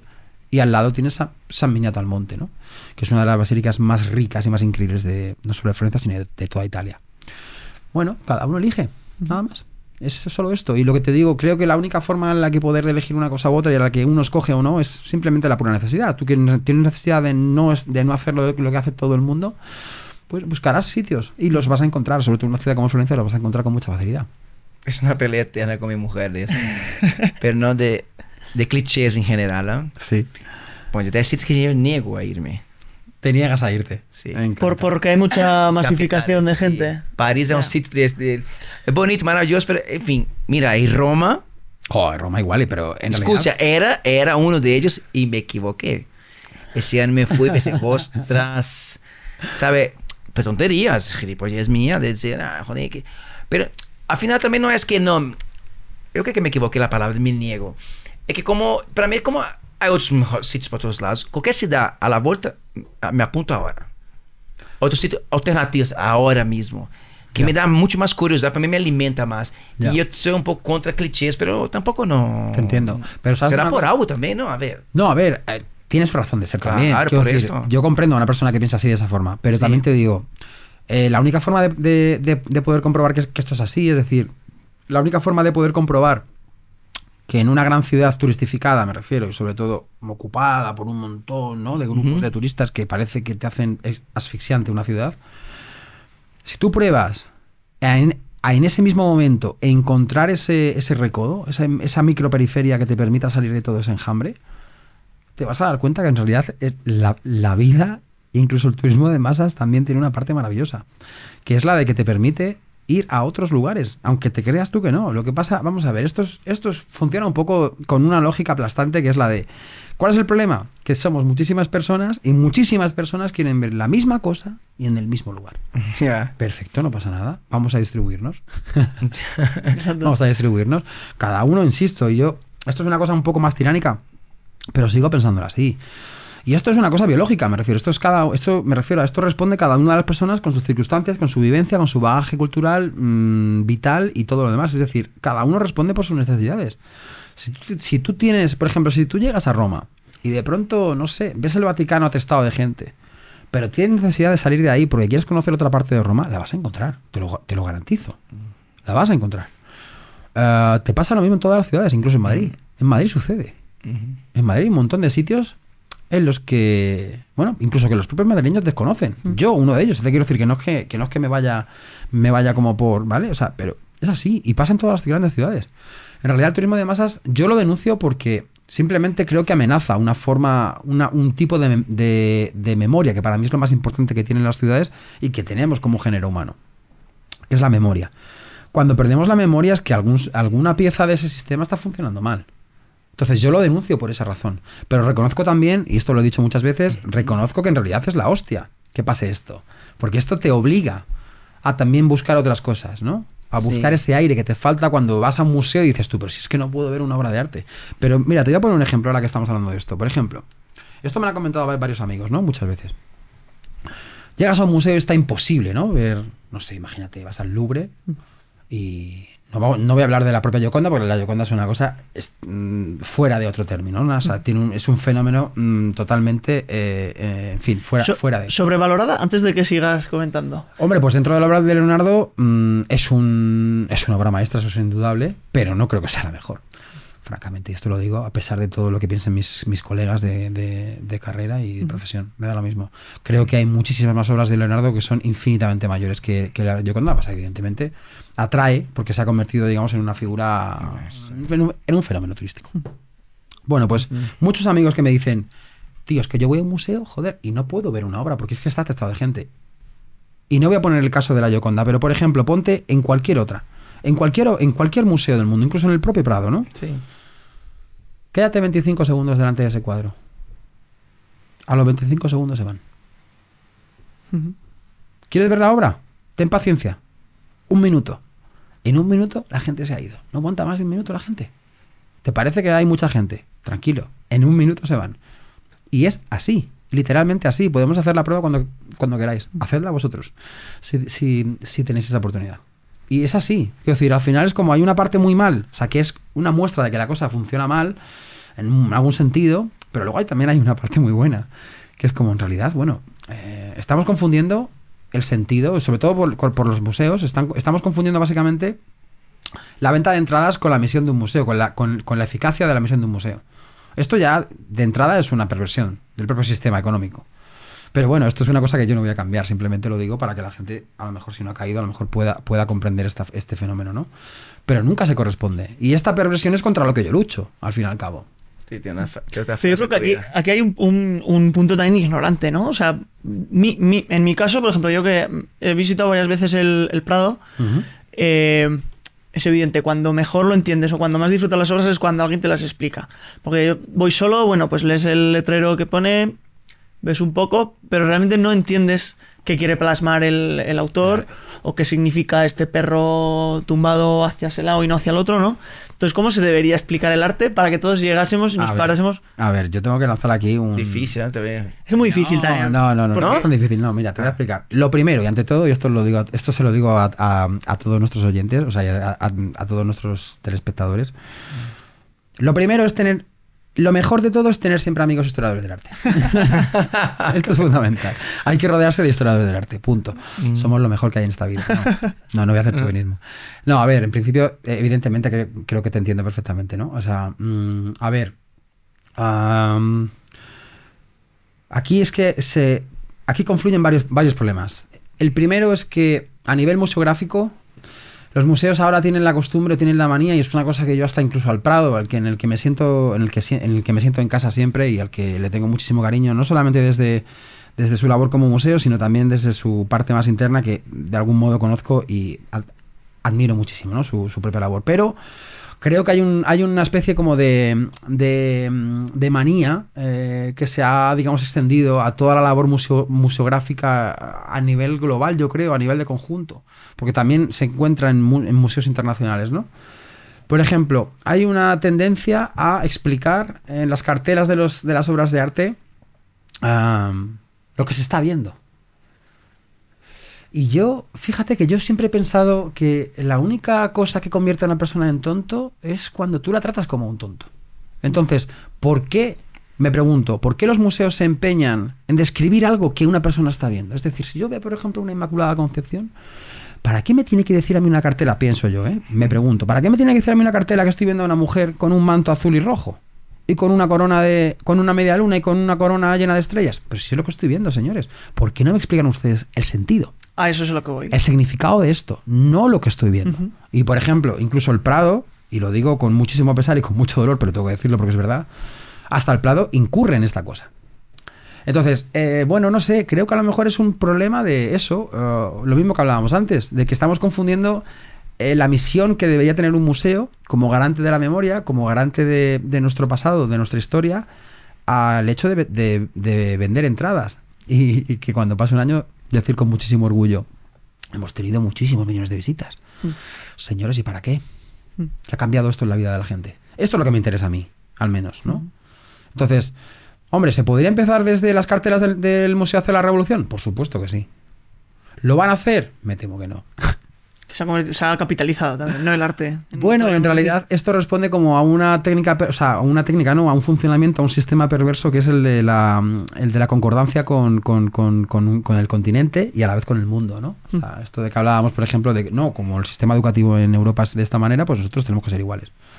Un poco funciona así. Ahí entras tú con la cultura accesible.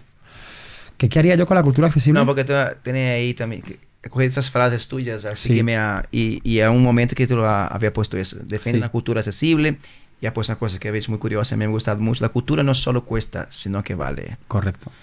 Sigo y, y sí, estás ahí ahora en esa conversación. Me parece que estaba orbitando un poco esa idea.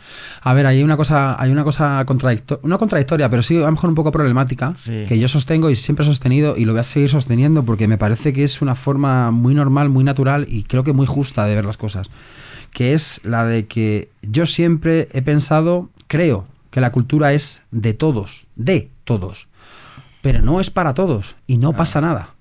O sea, quiero decir, no pasa nada. ¿Qué pasa? En el mundo contemporáneo estamos haciendo que la gente sienta un complejo de inferioridad tremendo por no ir a ver un museo. ¿Qué es lo que estamos consiguiendo en realidad? ¿Qué es lo que está, digamos, un poco es el reflejo de esto que hablábamos de la confundir la misión de un museo, la misión artística, humanística, cultural que tiene un museo con su sociedad, a equipararla, a equipararla, digamos, con la venta de entradas, ¿no? Es un poco este mismo problema, es decir, yo considero que la cultura es de todos. Está aquí, imagínate, es como un pequeño satélite en el que todos estamos orbitando, ¿no? Es de todos. Pero no es para todos en el sentido en el que todo el mundo no tiene necesidad de acceder a ella. Entonces no pasa nada. ¿Por qué estamos creando... O sea, esto es una pregunta, esto es un melonazo en realidad. Sí. Ah, ¿Por qué estamos haciendo que la gente sienta complejos de prioridad por no visitar museos? Lo estamos consiguiendo. Por eso están ahora haciendo, digamos, esta forma de... Bueno, se está multiplicando, digamos, este afán que tiene la gente por visitar museos, que bueno, por, otro lado no tengo por qué pensar mal de ello, me refiero, no, no es un dato negativo en absoluto, pero que te hace preguntarte, eh, ¿cómo es la calidad de la visita? ¿Por qué la gente acude a un museo? ¿Porque lo pone una guía? ¿Porque tiene necesidad de ver algo? ¿O por qué? ¿No? Mm. Esto no se lo pregunta a la gente, simplemente esto es parte del sistema económico en el que vivimos que bueno, intenta sacar partido de, del beneficio económico que pueda. Oye, en este caso, si hablamos de, negocio, hay que aplaudirlos porque en realidad han conseguido lo que no se ha conseguido en, 50 años, ¿no? Que es ese número de gente que va a visitar todos los museos. Pero en realidad, quien, quien, quien, quien, visite museos. Hoy finalidad, ¿no? Van a visitar ese museo. Se da, se da cuenta de la calidad. Es lo que os decía antes. Tú te quedas delante de un cuadro durante 30 segundos y la gente se va.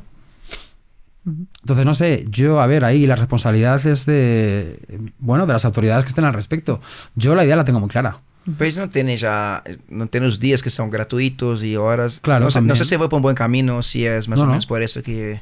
No, en realidad no. Lo de eso me parece una cosa admirable. De Sí. hecho, creo que es lo más admirable que yo encuentro en el Ah. sistema de- eh, actualmente, ¿no? De Sí. los museos y de la museografía en general. Es como, bueno, das acceder, o sea, das acceso a, a gente que no que no pueda pre- que no pueda permitirse, digamos, una entrada todas las semanas o todos los meses. Sí. Y todos los días tienes tu- tus dos horitas, creo que son, para entrar, poder ver cualquier cosa e irte. Sí. Estupendo. Eso es estupendo. O sea, Sí. eso es verdaderamente democratización de la cultura. Total. Eso es democratizar la cultura. Otra cosa es eh, hacer gala de una gran misión solamente por haber vendido entradas. Es lo, básicamente lo que yo estoy Ah, diciendo. claro, vale. Vale. Entonces, bueno, no sé. eh, ahí ya también depende un poco de el sentido de responsabilidad que tenga un museo. Pues mira, Bruno, a ti no sé, pero a mí ahora me, me pica el gusanillo de, de aprender de arte, ¿no? Y ya que le tenemos aquí, ¿te parece si comentamos algunas obras así, nos explicas Venga, tú? genial. Y Juanpa, si puedes ir proyectándolas. Eh, pues por ejemplo, mira, como hemos dicho antes, la Gioconda de, de Leonardo da Vinci, ¿no? O, o la Mona Lisa. que- Le vais a hacer el examen, me encanta. no, Mira, no, no, no se saben, no se saben porque no tenemos ni idea, yo creo. Entonces, Me pero sí que quiero ver, joder, desde los ojos de un, de un experto o de alguien que, que conoce, porque, A mí- bueno, hay- Pero qual agora curioso, é que não, mira, é um contexto muito curioso para mim. ¿Por qué? Não, claro, logo é que eu vejo dois caminhos em uma em uma obra de arte, não?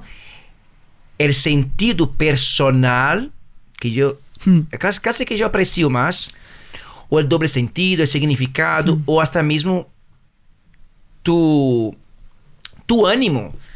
Como la- sabe, não sei, eu sempre hago sempre comparação com a música. E a música tu pode ouvir a ela diversas vezes e terá di- diversos sen- sentimentos, porque depende como te toca, sentimento, como estés, o ânimo e por aí vai. E outro dia, outro dia estivemos aqui com com Ralph Killer, Raúl, e eu lhe perguntei, tinha umas canções aí mu- muito enigmáticas, ou mais bem instrumentales, ou... no- no sé experimental. Era, Experimental. No, no- no son ni canciones, es Sí, no, no, sonidos experimentales. No es, denominado, no es denominado canción. Y a mí me ha gustado porque eso lo he oído y yo le pregunté, oye, pero a ti te, te sientes necesidad de, como un, como un museo, justo lo que decías tú contra, esa canción casi que necesita algo para definirla, para, para ayudarme a ubicar aquí donde, donde voy, donde estoy y por qué. Y él me ha contestado algo ma- más o menos, algo más sentimental de, no, eso depende de cada uno, su momento y va. Y ahí voy, porque hice toda esa, esa introducción. Mm.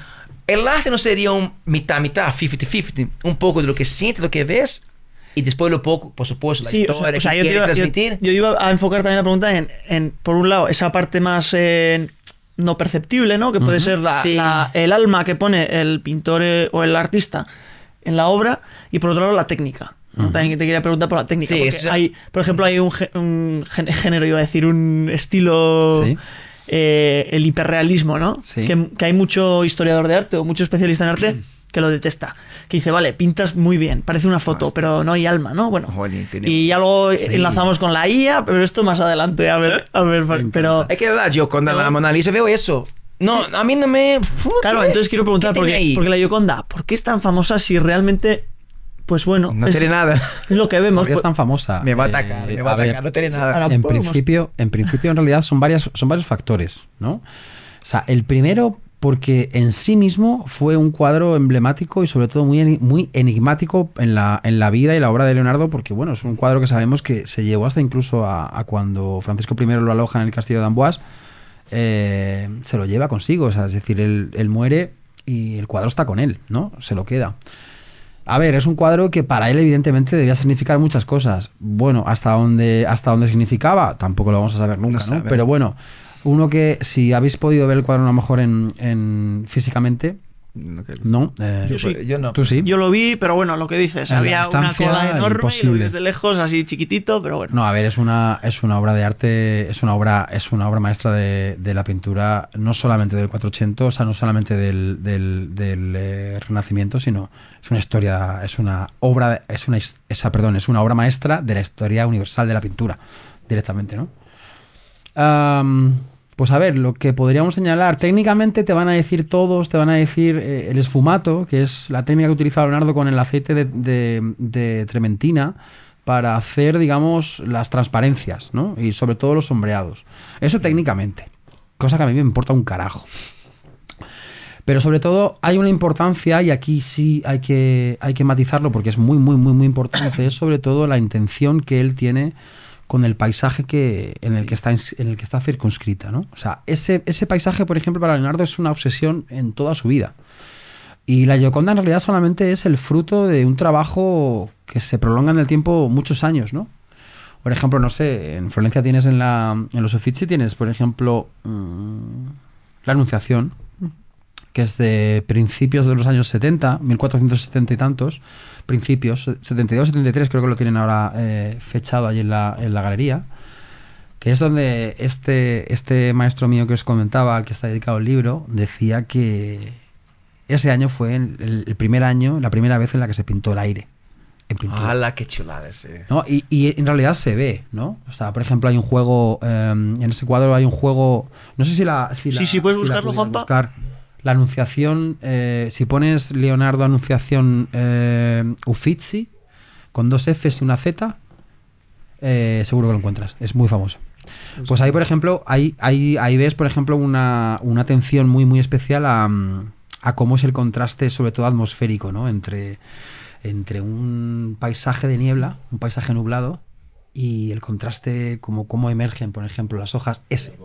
Ese, lo que pasa que me Sí, sí. una imagen de 100%, ¿no? Bueno, tranquilo, ya no pasa nada ya. Pues en realidad ahí, por ejemplo, te, si, si puedes intuirlo aproximadamente, intuye, sí. es como una cordillera, o sea, quiere pintar montañas en el fondo, pero quiere hacerlo de tal manera en la que el contraste atmosférico pueda ser per- perceptible. Ay, es imposible verlo, pero quiero Ya. decir, eh, Sí, yo, yo creo que se, se ve a lo que te quieres. es espectacular. referir, sí. Eso es una cosa realmente única en la historia del arte, no solamente en la historia de la pintura, sino en la historia del arte en general.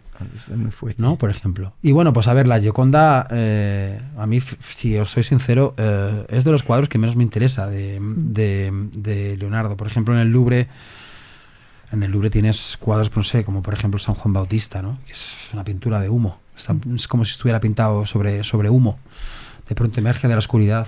Otra cosa que han Ah, generado. Ahí se ve. Sí, se ve, aquí se ve. ¿Ves? O sea, como las nubes traspasan, por ejemplo, todo el pico de, la, del- de esa montaña. Sí, se ve, Aquí- se ve la bruma, ¿no? Sí, se ve la bruma, se ve la bruma, pero es que se percibe de Se verdad. percibe. Es espectacular. Estoy sintiendo hasta el clima, ¿no? Podríamos No, no, decir. Es, es- es increíble. No, no, ahí, ahí Hasta la ejemplo, humedad, es, ¿no? es una cosa flipante. buscando. Y el velo, por ejemplo, que hay incluso sobre el, sobre el atril que tiene la Virgen, este velo en el que se ve ese- esas transparencias, eso es espectacular. O sea, eso es una cosa realmente conmovedora. Y bueno, pues a ver, eh, la Gioconda es solamente, bueno, la imagen, podemos decir, turística de ese Leonardo que en realidad es mucho Quizás mayor. más el misticismo, ¿no? Que si era la madre, que si era él de mujer o no. Se han dicho mil, han- mil versiones, pero. Se han dicho muchas cosas. Se va todas son- de cada uno. Todas son literatura o, o Sí, todas son periodismo- románticas, ¿no? O periodismo barato. Pero en realidad. Sí, eh, o sea, si, si al final en su lecho de muerte la tenía en su, en su alcoba. ¿no? por así decir, eh, La algo tenía. tenía que tener esta... Había dos versiones también, Sí, ¿no? ¿es, es, es cierto. Sí, tenemos una del Prado, de hecho, además. Sí, sí, tenemos una de taller de Leonardo. Sí, o que es como más taller. Azulita, ¿no? un poco... Está un poquito más. azulita. Sí. Luego con, con Leonardo da Vinci también había mucho misticismo en toda su obra o conspiranoia, ¿no? Que si esta obra la transpones, o sea, la, la giras y la transpones, sale el cáliz sagrado, no sé qué, pero... que- es, o sea, es verdad, o sea, yo he he visto esa- esos Bueno. montajes, entre comillas, y dices, joder, pues sí que, sí que Bueno, sale. tiene- O, o la última cena, ¿no? Que se dice que son tres, tres, tres y él con María Magdalena, bueno. O sea, el, Jesucristo, quiero decir, ¿no? A ver, algo de, algo de razón eh, críptica tienen, quiero decir, algo de sentido críptico tiene. A Leonardo le gustaba jugar con los, con los códigos y, y, bueno, con, en general con, con las, los, lenguajes in- los lenguajes intrínsecos que él asociaba sobre todo a la, a la- a la naturaleza, ¿no? Es decir, a él le gustaba, eso es evidente. A ver, todo lo que se ha dicho en realidad es eh, un 80% es, pues eso, es sensacionalismo. Magufismo, Sí. ¿no? No, bueno, a ver, es bonito, quiero decir, bueno, es Es muy romántico porque te, te hace ver sus obras con un toque. El código da Vinci, me imagino Si que lo conoceréis. Mola, el código da Vinci. Claro. mola porque, vamos. Si a ti te dicen que un músico ha creado esta canción eh, con el bajo en su lecho de muerte y no sé qué, ya para ti esa canción va a ser. Nah, Sí, que hombre, ya, no. ya he pasado, tengo 40 años, ya he pasado de eso. Ya ha pasado de este rollo, ¿no? Me encanta. Que sí que lo he vivido, yo te entiendo, sí, es un poco... O sea, le, le da cierto romanticismo a lo que a lo que estás viendo, ¿no? Sí, digamos que lo hace más pintoresco. Exacto. Hace más pintoresco y eso, bueno, al final también eso se incrementa en las entradas de los, de los museos también y sobre todo la venta de libros también se incrementa, ¿no? qué chulada este, Por-. Mira, ese me gusta, fíjate, ese me gusta. Esto es un retrato de Leonardo, ¿no? Sí. Pero, no, es, no es un suyo. autorretrato, ¿no? No, no es suyo. Otra. Por, por, o sea, es que, claro, si nos ponemos aquí a hablar de obras, da para tres podcasts, ¿no? Pero sí. Sí. que quiero comentar contigo Sí. de Miguel Ángel. Sí. De lo poco que conozco, mi favorita es la, la Pietà, ¿no? ¿La Que- del Vaticano? Sí. Que es. ¡Buah! Se me eriza la piel cada vez que, que la veo. Juanpa, si puedes, si puedes ponerla. Sí. Y quiero también que. Es, ¿Cuál es esta? eh, es una que, bueno, sale la, la Virgen María. La ¿no? más famosa, Sí. quizá. Que, bueno. Mm. Pero, ¿pintura o...? No, no, es escultura. Escultura, porque así. Y, y quiero que, que la expliques tú, ¿no? Claro. Ta- También, a Que ver. tiene Jesús en el brazo, esa... Ahora la ves. Sí, es muy famosa. No te- Sí, la eh, seguro que la has visto, Jesús sí. además, sí. Sí, Exacto, las, exacto. las has tenido que ver Sí, seguro. sí, claro. Están Exacto. millones de reproducciones, millones de... Sí, sí, Claro. sí, sí, sí. Claro, pues a ver, esto... esto- Esta es, antes comentabas, ¿no? Esto es una obra cumbre. La, la manera de cómo, cómo se representaba el- la pasión de Cristo, ¿no? A cómo se empieza a representar ahora. Ya.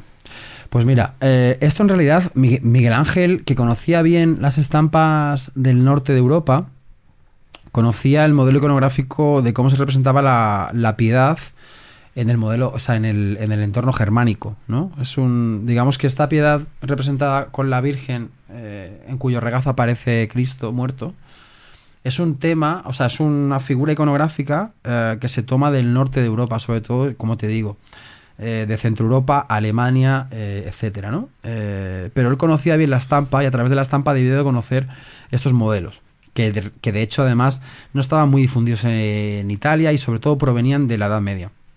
Entonces él retoma esa, ese, ese, ese modelo. Entre otras cosas, esta obra es conmovedora ya solamente desde su propio inicio, pensando que un chaval con 24 años es capaz de hacer esto. Hostias. Eh, Es impresionante. Es la verdad, ¿Y yo, leyenda- ¿Y yo qué he hecho? No. bueno, es verdad con tu edad, es verdad. Pues con tu edad, tío. Pues con tu edad. Em, no sé, eh, para mí esto uf, es Qué difícil porque te lleva, a mí me lleva la vida entera en realidad. O sea, yo por ejemplo, aquí destaco sobre todo dos cosas. Una, la capacidad de, uno, de una persona con 24 años, insisto en esto, de saber reconocer perfectamente cuál es el sentido de la piedad. Creo que no se ha representado jamás en la historia del arte universal el sentido de la piedad como se, se ha representado aquí. Y no está ni en el cuerpo de la Virgen ni en el cuerpo de Cristo, está en la mano izquierda de la Virgen. Esa mano que pide clemencia, ahí está toda la piedad. Ahí está todo el sentido de piedad cristiano que hay en el mundo. Por ejemplo, ¿no? A mí es una obra que me hace llorar, básicamente. O sea, no. Y verla de frente es una cosa realmente eh, fuera de otro. O sea, fuera, fuera, de, fuera de cualquier experiencia que pueda tener uno en la vida, ¿no? No lo sé. Eh, incluso técnicamente hablando es perfecta. Primero porque a nivel de proporciones, el brillo con el que está pulida ah, esa, esa, esa pieza, ese, ese conjunto, es, es ya simplemente para descubrirse y arrodillarse en el suelo.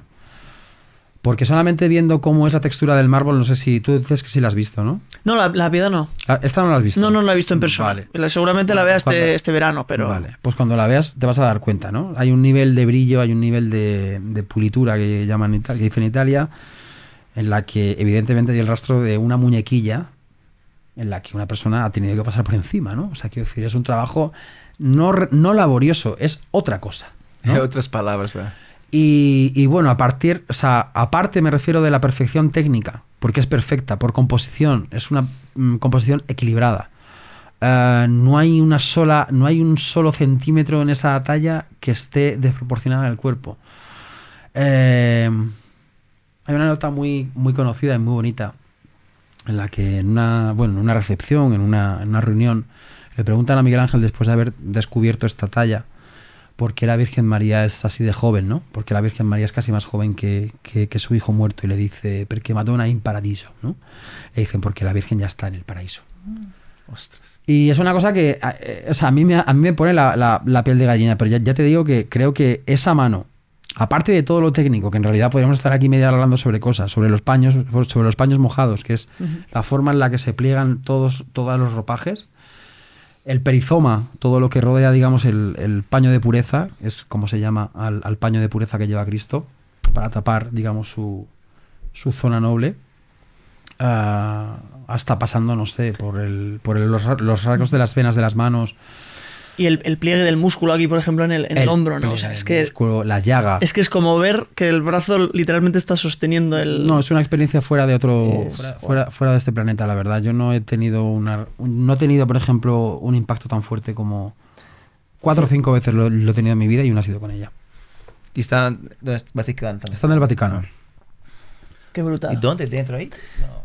Según entras a mano derecha, Ah. la primera capilla a la derecha. Jo, pues espero, espero de todo Yo corazón verla, verla este, este verano. Puedes Y- y verla- Roma, Roma de Florencia voy a hacer con la familia, o sea que... No Puedes, puedes verla con facilidad porque además entrar a la basílica es gratis, solo tienes que hacer cola. Pero qué cola, Que no, es ¿no? no, no, Ah, pero, no, no hay va- mucha, pero no va, ahí, no. va bien, va bien, va- es muy rápida. Sí, sí, puedes verla. A ver, pero la ¿qué basílica está? La, la grande es la mayor. San Pedro, San Pedro Vaticano, ¿Tú la has visto? ¿La has visto y no? me- pues según entras a mano, a mano derecha, en, el- en- en la... Sí, la he visto, la he visto, sí. Por seguir, claro, Sí. es que, que- que- claro, es lo que te comentaba antes, no se puede abarcar todo lo que me- nos gustaría abarcar, ¿no? Pero por seguir un poco, bueno, hemos tocado escultura, hemos tocado pintura, Sí. arquitectura, que es algo que también has, has mencionado Ujú. eh, alguna vez ese- en, tu, en tu canal de, bueno, canal de Twitter, ¿cómo se llama? Cuenta, ¿no? Cuenta de Twitter. Cuenta de Twitter. Bueno, en tu cuenta de Twitter. Em, joder, yo he visto, en lo personal, y sin tener mucha idea, simplemente sin ser un estudioso, ¿no? Pero simplemente viendo lo que puedes ver, he visto una evolución eh, decadente a mi, a mi- a mi manera de ver, ¿no? O sea, ¿Te refieres con la, con la arquitectura moderna? sí, con la arquitectura mo- actual. con la ahora. O sea, que, venga, una torre alta. eh, cuanto más vidrios y más alta, mejor. Pero ya, o sea, es, a ver cómo formulo un poco esta... esta, esta es como que yo creo que antes, o sea, en el Renacimiento, en el Barroco, en el Romanticismo, la, la propia arquitectura era una, una- era una forma de arte, ¿no? O, o el, el arquitecto era un artista que plasmaba, además de un edificio bonito, plasmaba sus convicciones o su manera de pensar o de ver la, la vida en, en esa obra que para él era pues, un edificio, un palacio, un castillo, un convento, lo que fuese. Pero ahora creo que se ha perdido eso, ¿no? O sea, porque realmente qué, qué, qué- qué valor o qué idea puede tener el edificar cuatro torres de vidrio gigantescas, Nos referimos a las Torres de Europa. bueno, o Jolines, te va, ex- te va a extra- machacar. extrapolable. Menos mal que nos ve, que nos, que nos ve poca gente, porque como... Me, me refiero, me refiero a, a toda arquitectura eh, Pequeña, sí, de moderna. rascacielos moderna de- desde hace 100 años en, en adelante, ¿no? Que se ha perdido un poco esa esencia de ver un edificio y quedarte pasmado viendo la fachada diciendo, y aquí hay un arco romano, y aquí hay una figura, aquí hay una... A ver, esto es joder, esto es súper complicado en realidad, porque en realidad son muchos factores los que entran a formar parte de todo esto. Quiero decir, son muchas las razones que nos llevan a esa sensación. Esa es tu impresión, por ejemplo. Yo no creo que es lo mismo que hablábamos antes, de cuando me preguntabas de si la gente había perdido la- eh, el apego por la vida. Creo que no. Creo que sigue manteniéndose la, la arquitectura. Hay una parte que sigue manteniendo su, su fuerza primigenia. También te digo una cosa, en realidad en el Renacimiento empieza un poco eh, el, el- el motivo por el que luego sucede lo que tú estás teniendo como impresión. O sea, desde el momento en el que León Battista Alberti reclama para sí o reivindica para sí la, la- la- la- la figura intelectual del arquitecto como inventor, en ese momento estamos creando un poco los estudios de arquitectura que hoy en realidad están imperando un poco en el mundo, de forma impersonal, de forma, mm, ¿sabes? O sea, muy sesgada, sin contacto real ni directo con la obra, sino simplemente, bueno, yo te hago aquí un... Yo te hago aquí, por ejemplo, unos planos, te diseño yo, que soy el gran inventor, que juego a ser Dios, porque ser arquitecto hoy en día es, ser es, es- es jugar a ser Dios. Ya lo era en su momento, pero hoy todavía es peor porque cons- eh, socialmente están considerados de una forma que, bueno, yo tengo amigos arquitectos y, y me lo van a perdonar, pero viven en un, en, en un, en un globo gracias a, gracias a gente como León Battista Alberti que, que en un momento determinado dijo, no, nuestra profesión es liberal y yo invento y este es mi trabajo, no el de poner una piedra, ¿no? Yo ahí, por ejemplo, puedo disentir muchísimo, tanto con, con León Battista Alberti como con mis amigos ar- arquitectos. Pero la sensación que tú tienes en realidad es muy lógica y es muy es muy evidente, ¿no? O sea, te quiero decir, al final es como el sentido común que a ti te da la vida es yo veo la arquitectura y no veo esa arquitectura, ¿no? Ah, pero yo veo que... ¿Ves? es O sea, yo me dices, los bloques me, me dices que prefieres ir a, a Nueva York, a Nueva York o a Viena. Hombre, pues Nueva prefiero- York. Prefiero ir a Viena. Yo Nueva York. Pues yo Viena. Tú prefieres Nueva York, claro. Sí. En- entiendo las dos posturas. Entiendo las dos porque posturas. nunca he ido. Entiendo las Viena dos. sí. Bueno, No, no, a ver. Pero yo veo muy raso, muy raso eso que dices tú, porque al final Sí, sí, totalmente. Sí, Es- estás es- hablando de una manera muy estética, estética y nada más, lo que ves. A ver, hay, hay Y, y la ejemplos. arquitectura es maravillosa, o sea, es que lo que estudio, o sea, la- antiguamente no se podía pilar piedra más que 50 metros, ¿sabes? O, por así decir, no, estoy tirando un número cualquiera, una referencia, porque ah, la ingeniería, la ingeniería de hoy es maravillosa, tío. Lo que está, los cálculos, la subida, el aire, todo es maravilloso. El, dónde se asienta, dónde es la- la- el terreno que estás. Coincido, coincido, Yo pero acho maravilloso, maravilloso. Por más que sea un edificio, una torre que puede, ser, puede parecer sencilla, yo lo veo maravilloso. coincido De sentido en eso. pero- laborioso de hacerlo. Y de Claro. los estudios que tiene por detrás de eso, que la carrera. es Exacto, sí, en es eso coincido y en que es infinitamente más difícil. Bueno, no, no es infinitamente Sí, más difícil que. No, porque hay menos, me- contexto, pero hay otro menos medio, contexto. otro contexto. Otro contexto. Pero a lo que voy es que ahora se hace para fardar de. Mira de lo que somos capaces de hacer. Ah, pero, eh, mire. Eh, y me da la sensación de que antes Yo estoy un poco de acuerdo con había un poco de interpretación o No, de y estoy de- plasmar. y estoy de acuerdo, pero otra época, es- es lo que se repito, pagaba. Sin tener ni idea de nada y me estoy metiendo en un fregado. Igual de chino, la gente. dice- No. Y mira, una referencia puede ser, puede ser muy, muy tonta esa referencia, pero un chino. La gente, ah, el chino que tiene muchos chinos por ahí. Joder, claro. Si a ti te interesa, ¿por qué chino? Porque la gente está comprando, porque tiene gente buscando. O sea, es, una- es un- una reacción de la, de la sociedad de hoy. Un- una zapatilla. Yo digo eso muchas veces, hasta como me, pasa aquí en casa. Y a veces saco un pantalón que tengo yo, una camiseta que, que, que- tengo 15 años. Dice, joder, hay que cambiar, es que viejo. Pero qué bien que me dura 15 años, qué buena compra hizo yo. Ahora, si, si tú piensas hoy en un teléfono, si tú tienes un teléfono de 8 años, es que tú vas a pasar vergüenza en la calle. Te, tú te, te da vergüenza cogerle y contestar la llamada. Claro, a lo mejor tú no eres esa persona, pero la mayoría sí. Y, y ya no importa lo que dure, le importa la moda actual que está. Y los chinos triunfan por eso, porque a ti te interesa pagar dos duros por una cosa que dure una semana, porque no, no quieres que dure más. Y, y la arquitectura es una reacción humana, social. La gente pide eso porque, porque compra, es más barato y vende y puede replicar. Y al final todo eso. Sí, sí. Bueno, un poco ese es, ese es el sistema contra ¿No? el que... Sí, sí, no, no, yo estoy de acuerdo contigo, es, es así. Y es así, es, Es así. que vimos. Y la arquitectura refleja eso. Y la ese- música eso. Pero contra ese sistema es contra el que yo estoy luchando, por ejemplo. Sí, claro, claro, estoy de acuerdo. O sea, quiero decir, al final es como... Yo comprendo perfectamente lo que dice Andrés eh, sobre el virtuosismo. O sea, es un, es un, Sí. es un virtu- virtuosismo, pero... A mí también me tengo... Yo es que tengo muchas veces también esa, esa sensación de un virtuosismo que no tiene sentido. Es decir, No. ¿para qué quieres construir? Bueno, vamos a ver, evidentemente, si tú haces un edificio empresarial donde alojar un montón de empresas, eh, me refiero a donde, donde alojar un montón de firmas, un montón de empresas, un montón de, de- de startups, un montón de tal, pues oye, sí, vale, tiene su razón de ser. Pero es cierto que la dimensión humana de la arquitectura, en general, eh, bueno, la dimensión que tiene ahora es totalmente distinta. No digo que sea mayor ni peor, ojo, porque también hay. Hay formas de construir eh, distintas ahora, aunque nosotros no seamos conscientes de ello, porque, a ver, hay un montón de, de espacio construible, ¿no? Pero bueno, un poco sí siento esa desazón a nivel. A ver, es el mismo, es el mismo problema del que hablábamos antes, que hay una cosa demográfica. Todo va a terminar ahí. Entonces, a ver, eh, sí, sí. O sea, es cuestionable la forma en la que se ha construido ur- ur- urbanísticamente las ciudades por, de- por defecto, porque además es una cosa que no solamente sucede en las grandes ciudades, sino sucede en todas las ciudades. Y esto es impepinable, me refiero. Esto es una cosa que se puede eh, estudiar con muchísima facilidad. En cómo hemos cambiado, al menos en España, que, te- que- que- que- traemos un poco, digamos, esa resaca del- del- del- de, la, de la guerra todavía. Que- que- que nuestra constitución es del año 78 y que desde entonces hemos empezado a construir un mundo nuevo. Joder, en 40 años lo ves. Y tú haces un rastreo y lo ves en cualquier barrio. Sí. Te vienes aquí y ves el cambio desde el año 80 hasta Sí, la esta sabe parte. enseguida. Te vas a algún barrio, por ejemplo, no sé, en el sur de Madrid y lo ves igual. Te vas al centro de la ciudad, igual. Y te vas a, no sé, a Teruel, Barcelona, Sevilla, eh, Badajoz y lo vas a ver igual. ¿No? Entonces, bueno, eh, deberíamos pensar un poco sobre esto. Bueno, pues a lo mejor no estaría mal. No, eso sí, eso, eso viene de, de reflexión, viene muy bien. Si no, los esas alfombras es- que hacen los, los tibetanos con la arena, tal, iba a vender por millones, pues no, ¿eh? La cosa, infelizmente, no es esta. Te voy a decir una cosa, de todos modos, ¿eh? Yo siempre he pensado, siempre lo he dicho, entre, entre colegas de, de- de- de la facultad siempre lo hablábamos y yo siempre he pensado lo mismo. Creo que, por ejemplo, de las tres artes, al menos las tres grandes artes, las tres grandes disciplinas como son pintura, escultura y arquitectura, arquitectura Mm. siempre me ha, me ha parecido la más compleja y la más difícil de todas. O sea, la más conceptualmente más rica, ¿no? La más rica conceptualmente hablando. Y bueno, no sé, yo actualmente en realidad hay muy poquitos edificios que me hagan pensar en algo conceptualmente eh, rico, ¿no? O sea, te quiero decir, al final es lo que tú decías, ¿no? El virtuosismo este de, vamos a ver, yo, soy, yo he sido capaz de construir esto ya, pero ¿y, ¿y esto qué sentido tiene? Por ejemplo, ¿no? No lo sé. Es una Hombre, si es un millonario que va a construir él, puede seguir tus sentidos, su gana, porque tiene tiempo y dinero para eso, porque es... La buena arquitectura hoy en día en realidad es esa dimensión la que tiene. Sí. La de la competencia, la de la competencia, la de la competencia privada.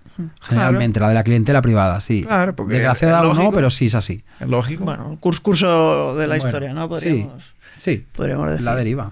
Y, y volviendo a la, a la pintura. Bueno, no, La no es volver a la pintura. Bueno, sí, pero no. O sea, voy más al arte, ¿no? Este arte más performático o, por ejemplo, que se ha visto en, en- en exposiciones y museos, un- una escoba pegada a la pared con una... Plátano. El, el amparte, ¿no? Que creo que se le, se le conoce como... Que es este arte que realmente, pues, oye, mira, pongo esto así y estoy representando, ¿no? Un po- un poco- Está- Ahí está, ahí está, la, ahí está, la, ahí está la respuesta. ¿Cómo, cómo hacer la respuesta? Está abriendo melones importantes. Quiero decir, un, un histori- encanta, historiador de arte especiali- especializado y experto y maestro del Renacimiento, ¿no? Que, que probablemente sea la, la, la gran- de mayor exp- exponente artístico de, de la historia. ¿Qué opina de este arte tan, entre comillas, que no se me malinterprete, fácil Sí. Que hay hoy en día, ¿no? Pues eso, de poner una silla tumbada y...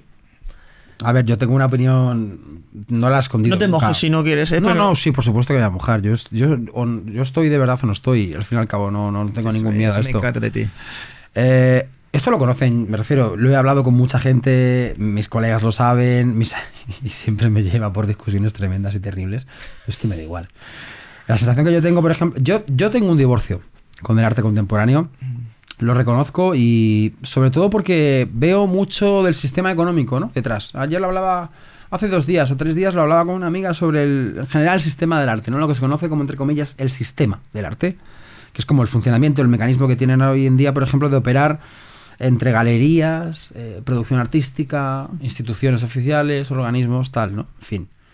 Y yo lo que le decía es como, yo lo que he hecho en falta quizá, o a lo mejor por la razón por la que yo estoy divorciado de este arte contemporáneo actual mío, o sea, que, que que- que- con el que convivimos, me refiero, es sobre todo que hay una motivación primera que para mí es perversa, que para mí está, está es errónea ya desde el primer momento en el que se concibe, que es decir, hay una parte de la producción artística hoy en día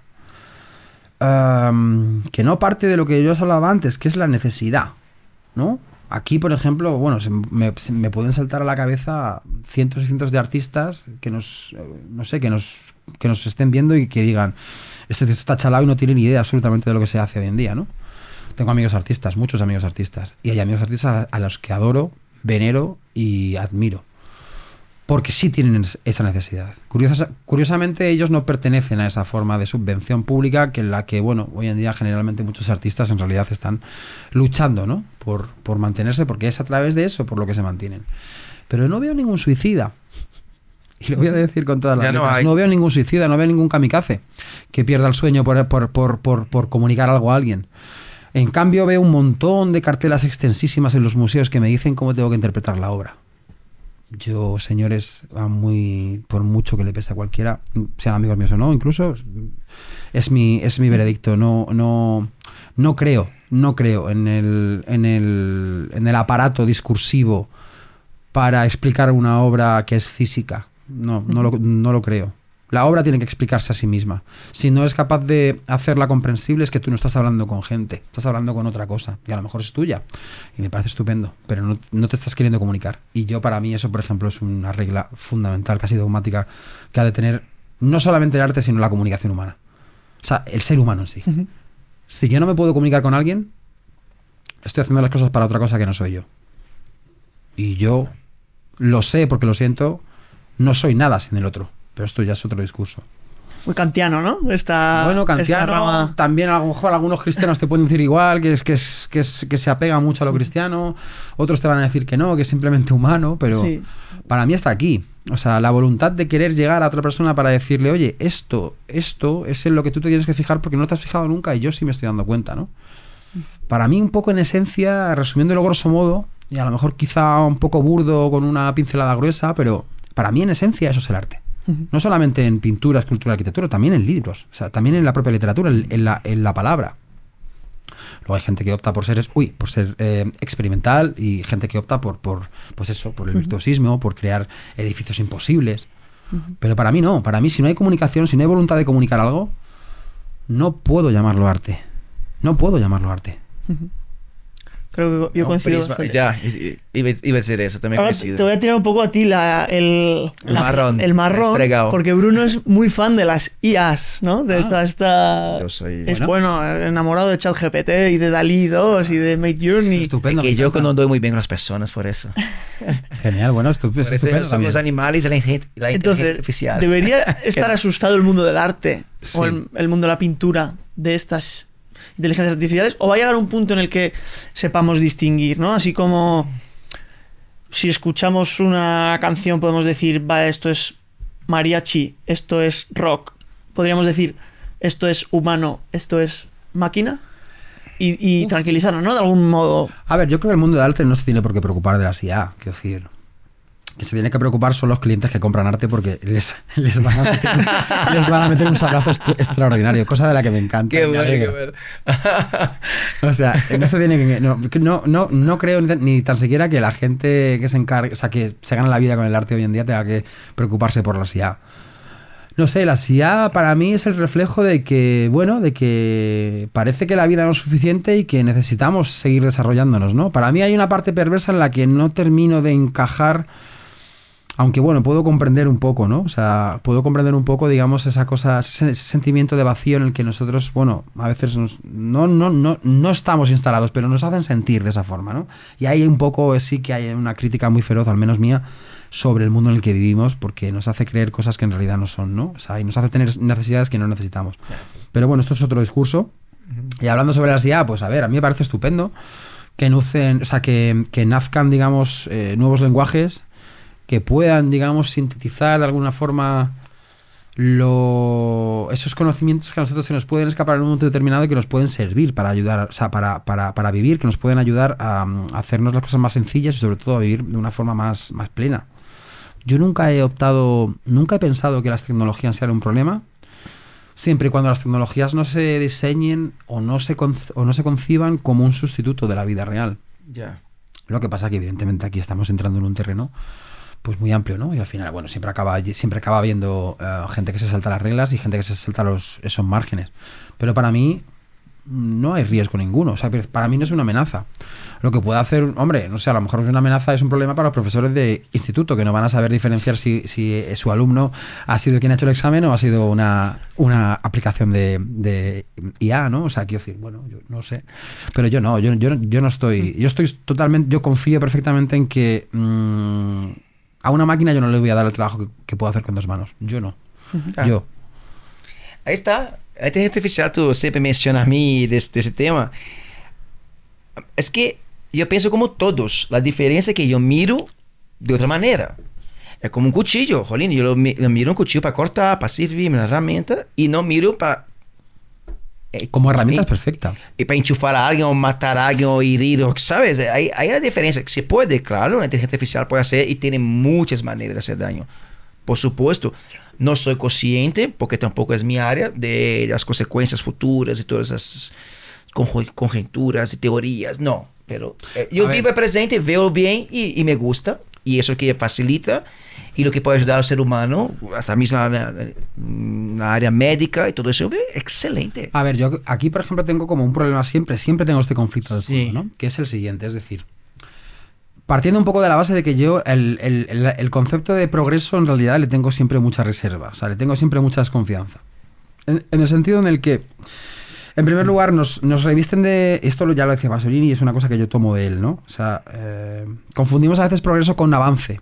Ah, vale, te Vale. Pues sí, sí. Nos venden progreso, que es lo que en realidad necesitaríamos, pero en realidad solamente es un avance. Ah, vale. Vale, entonces aquí, por ejemplo, igual que en la IA, también me lo preguntaba cuando, por ejemplo, no sé, las nuevas tecnologías con, con herramientas como pues algunas redes sociales, que yo decía, pero vamos a ver, ¿qué sentido tiene esto en un momento en el que, no sé, yo, por ejemplo, de frente al fenómeno de la IA, yo lo que me pregunto es lo mismo que nos preguntábamos, o sea, que hemos dicho antes y lo hemos hablado al principio, ¿no? Em, vamos a ver, para mí una sociedad de progreso es una sociedad que es capaz de prestarse atención durante cinco minutos. Con total atención.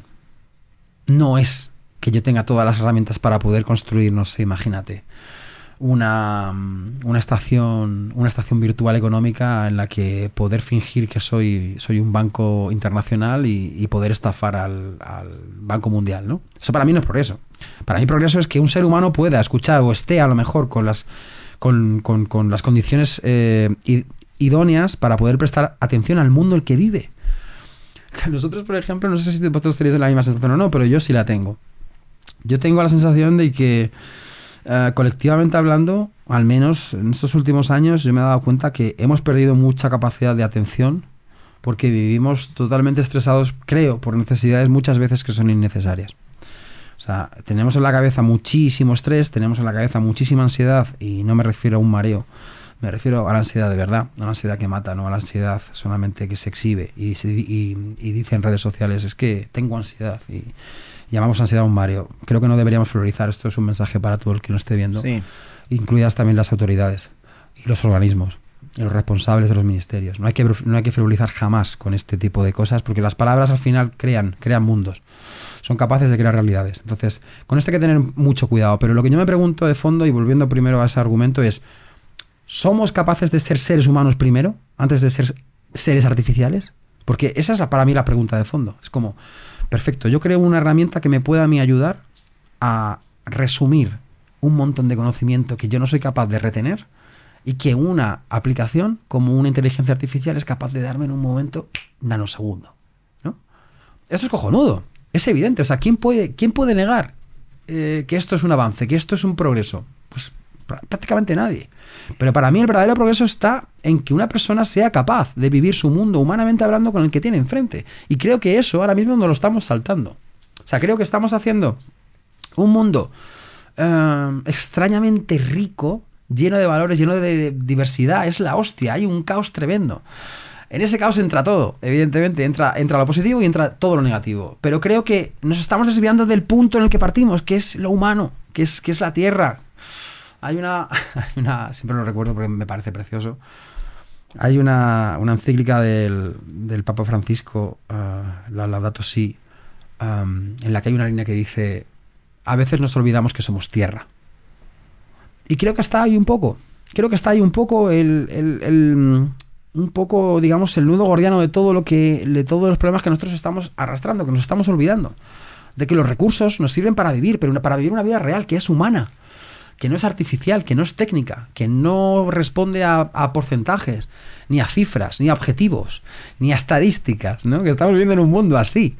Y es eso lo que deshumaniza las sociedades, es eso, es eso lo, que, lo que deshumaniza el mundo.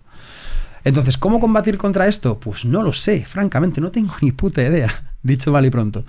Pero creo que mm, no es un índice. Las IA no son un índice para medir el nivel de calidad de vida que tiene una sociedad. Ah, eso también estoy de acuerdo. Por ejemplo, pero hay muchas industrias y muchas empresas y sobre todo muchos intereses que intentan hacer creer esto a la gente, ¿no? Entonces, bueno, ahí deberíamos ser un poco más autocríticos, me refiero sobre todo a la gente que tiene el poder de poder cambiar las cosas, con industrias, con negocios, con inversiones, no nosotros en realidad, pero bueno, creo que deberían de preguntarse cosas y saber, sobre todo pensar en sus nietos. Les invitaría a pensar en sus nietos si son capaces de hacerlo. Y, bueno, pues no sé, desde ahí partir un poco, ¿no? Y, poner sobre la mesa preguntas de verdad que son reales. No trabajar sobre el virtuosismo técnico o sobre el progreso tecnológico de una nueva herramienta, que me parece, por otro lado, insisto, fantástico, maravilloso. Pero siempre como ayuda, como, como servicio a otra cosa, no, no, no por sí misma, un objetivo, que es lo que tú hablabas, por ejemplo, de la, de la, arquitectura, ¿no? Cuando veías, pues eh, he construido un edificio de 100 mm, pisos, muy bien a quién da vida ese piso, a quién da vida ese edificio, ¿no? Pues no sé, un poco es eso, ¿no? Ese es el conflicto un poco que tengo yo en general con todo, no solo con esto, sino en general con todo. Yo veo tan positivo, tan positivo, hasta en ese sentido de, de la gente atentarse más para el valor humano. ¿Por qué? Mira, de manera muy simplista. Como decías tú del arte, ¿cómo vamos a saber qué es el arte real o qué no? Jolines, la única, es verdad, no va a haber manera. Pero o sea, ¿cuál es la manera para, dar la vuelta a eso? Verte hacerlo. Vivir. Yo creo que eso va a ser, va a ser, un, un, detonante muy importante para que la gente, que al final los seres humanos somos muy tontos, o sea, o hay que pasar, o hay que experimentar, o hay que joderse para atentarse, ¿no? O abrir los ojos. Y a lo mejor va a llegar un momento que va a ser esto, o sea, ya no sé con quién estoy hablando. La única manera es cómo, estar contigo, hablar contigo. Claro. La única manera va a ser el valor humano de estar presente. La única manera va a ser de verte dibujar aquí ahora, no no que me imprimes o que me traigas de tu casa. Hazlo. Y yo creo que ese en vivo... Esa es la mejor de las revoluciones. Eso, yo creo que ese en vivo va a impulsionar exponencialmente. Para mí eso creo, eso, creo, eso creo, porque no, no, y yo veo de una manera positiva en ese sentido. Y habrá gente que no quiere, pues muy bien, que vaya por tu camino, entre tu habitación y vive tu mundo irreal. Que no, ya me sirve de un filtro. Si estás aquí, joder, qué crack eres, porque tú eres de lo que me vale. Esto. Los demás, no pasa nada. Sí, no, desde luego es un, es un, es un, es un, tema, es un tema que tiene, que tiene siempre como mínimo dos vertientes, como mínimo dos lecturas, dos, dos interpretaciones. Yo, por ejemplo,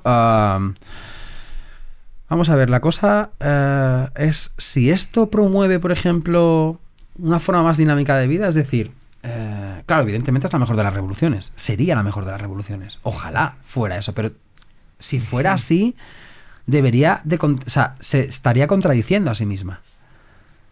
Porque en realidad el objetivo al que se está mirando es el de una realidad virtual, casi siempre. No, ahí será, pero tendrá otra vertiente, ¿no? Como dices tú. Claro, la cosa, la revolución comienza cuando hay una reacción. La, cual, toda revolución comienza cuando hay una fuerza a la resistencia, o sea, cuando aparece una fuerza que hace de resistencia a otra fuerza, ¿no? Porque igual que sabéis, ¿no? O sea, con el principio gravitacional, que es como hasta que no hay una resistencia a una fuerza, la fuerza es infinita, o sea, la energía es infinita, sí. debe estar infinitamente en movimiento, hasta que no haya una que eh, choca contra ella. Bueno, pues un poco es esto. Pero la cosa es, el, fondo es... Em, ¿no, ¿No tenéis vosotros la sensación, por ejemplo, de que cada vez estamos más en contacto, pero sabemos menos? Ah, sí. Hmm. Porque a mí me pasa con mis amigos. A mí me pasa con mis amigos. esto no es un cliché, ni un tópico, ni, ni una forma de pensar eh, contra o anti tecnología. Es que no, es, verdad. De hecho, además, eh, desde un tiempo a esta parte, unos años a esta parte, yo con ciertas personas que conozco a través de las redes, como me imagino que a todo el mundo le pasa, con la que uno, uno, uno entabla, digamos, una confianza, una relación especial, ¿no? Que no son muchas, al menos en mi caso, eh, yo se lo he dicho a estas personas y desde os, prometo que es así, o sea, es literalmente así. Yo le hago la guerra a la virtualidad de la vida, de las redes sociales. Esta suficiencia de pensar que recibes un mensaje y un abrazo, ánimo, mm, venga, nos vemos. esto está muy bien, es un mensaje muy bonito, me refiero, es un mensaje humano muy bonito de que alguna persona te quiera dar aliento, pero no es suficiente, joder, no es suficiente, quiero decir, al final es como una dimensión virtual de las cosas, está muy bien, pero tiene que servir a la vida de verdad tiene que servir la vida de verdad. Y yo con estas personas, al menos en estos últimos años, como os digo, intento hacer lo contrario. De hecho, además, hace muy poquito, en la Feria del Libro, no sé si en algún momento nos verá, a lo mejor nos puede que, puede que nos esté viendo. Eh, con una amiga me pasó eh, que ella también es eh, trabajaba en la Feria del Libro, es, es, es, es librera, trabaja en la Feria del Libro como librera, y nos conocíamos desde hace un montón de años. Y de pronto le decía, digo, bueno, vamos a ver, Seila, vamos a vernos un día, vamos a quitarnos esta cosa de encima, vamos a tomar un café, coño un café. Una puta revolución, un café. Y ya, por, fin, en esta feria del libro, después de tantísimos años, nos, hemos visto, ¿no? Pues para mí, hacer la revolución es eso. Lo que hablabas tú, por ejemplo, de dar sentido a las cosas, es eso. De, tener esta rueda perversa de la producción y del consumo, es eso. Mm.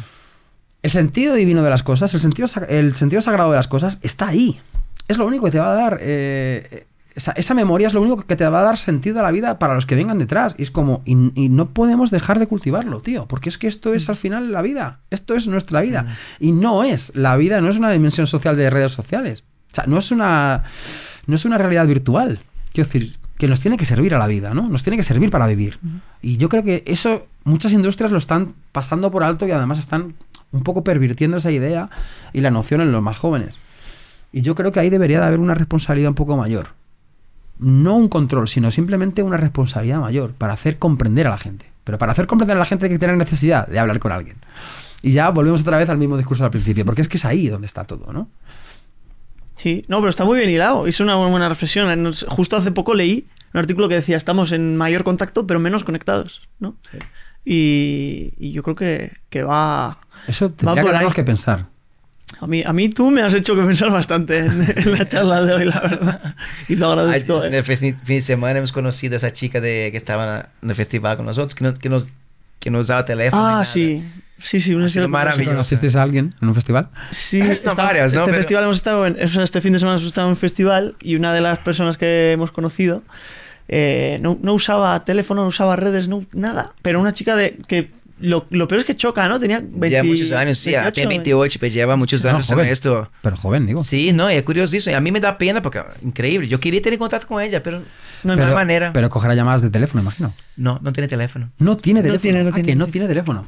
Bueno, el no tener teléfono ya para estar Sí, sí. localizable ya, bueno, a lo mejor se puede pensar de sí. Sí, ella, tiene, me, ella da- me da varios ejemplos porque yo le, le ¿Y la plantea- razón- planteaba... ¿Y la razón que os dio? No, ¿O la, razón, la razón es que no está... Que, Que no hace le hacía falta, no hace decía. falta. Tiene otras maneras. Que no tenía necesidad.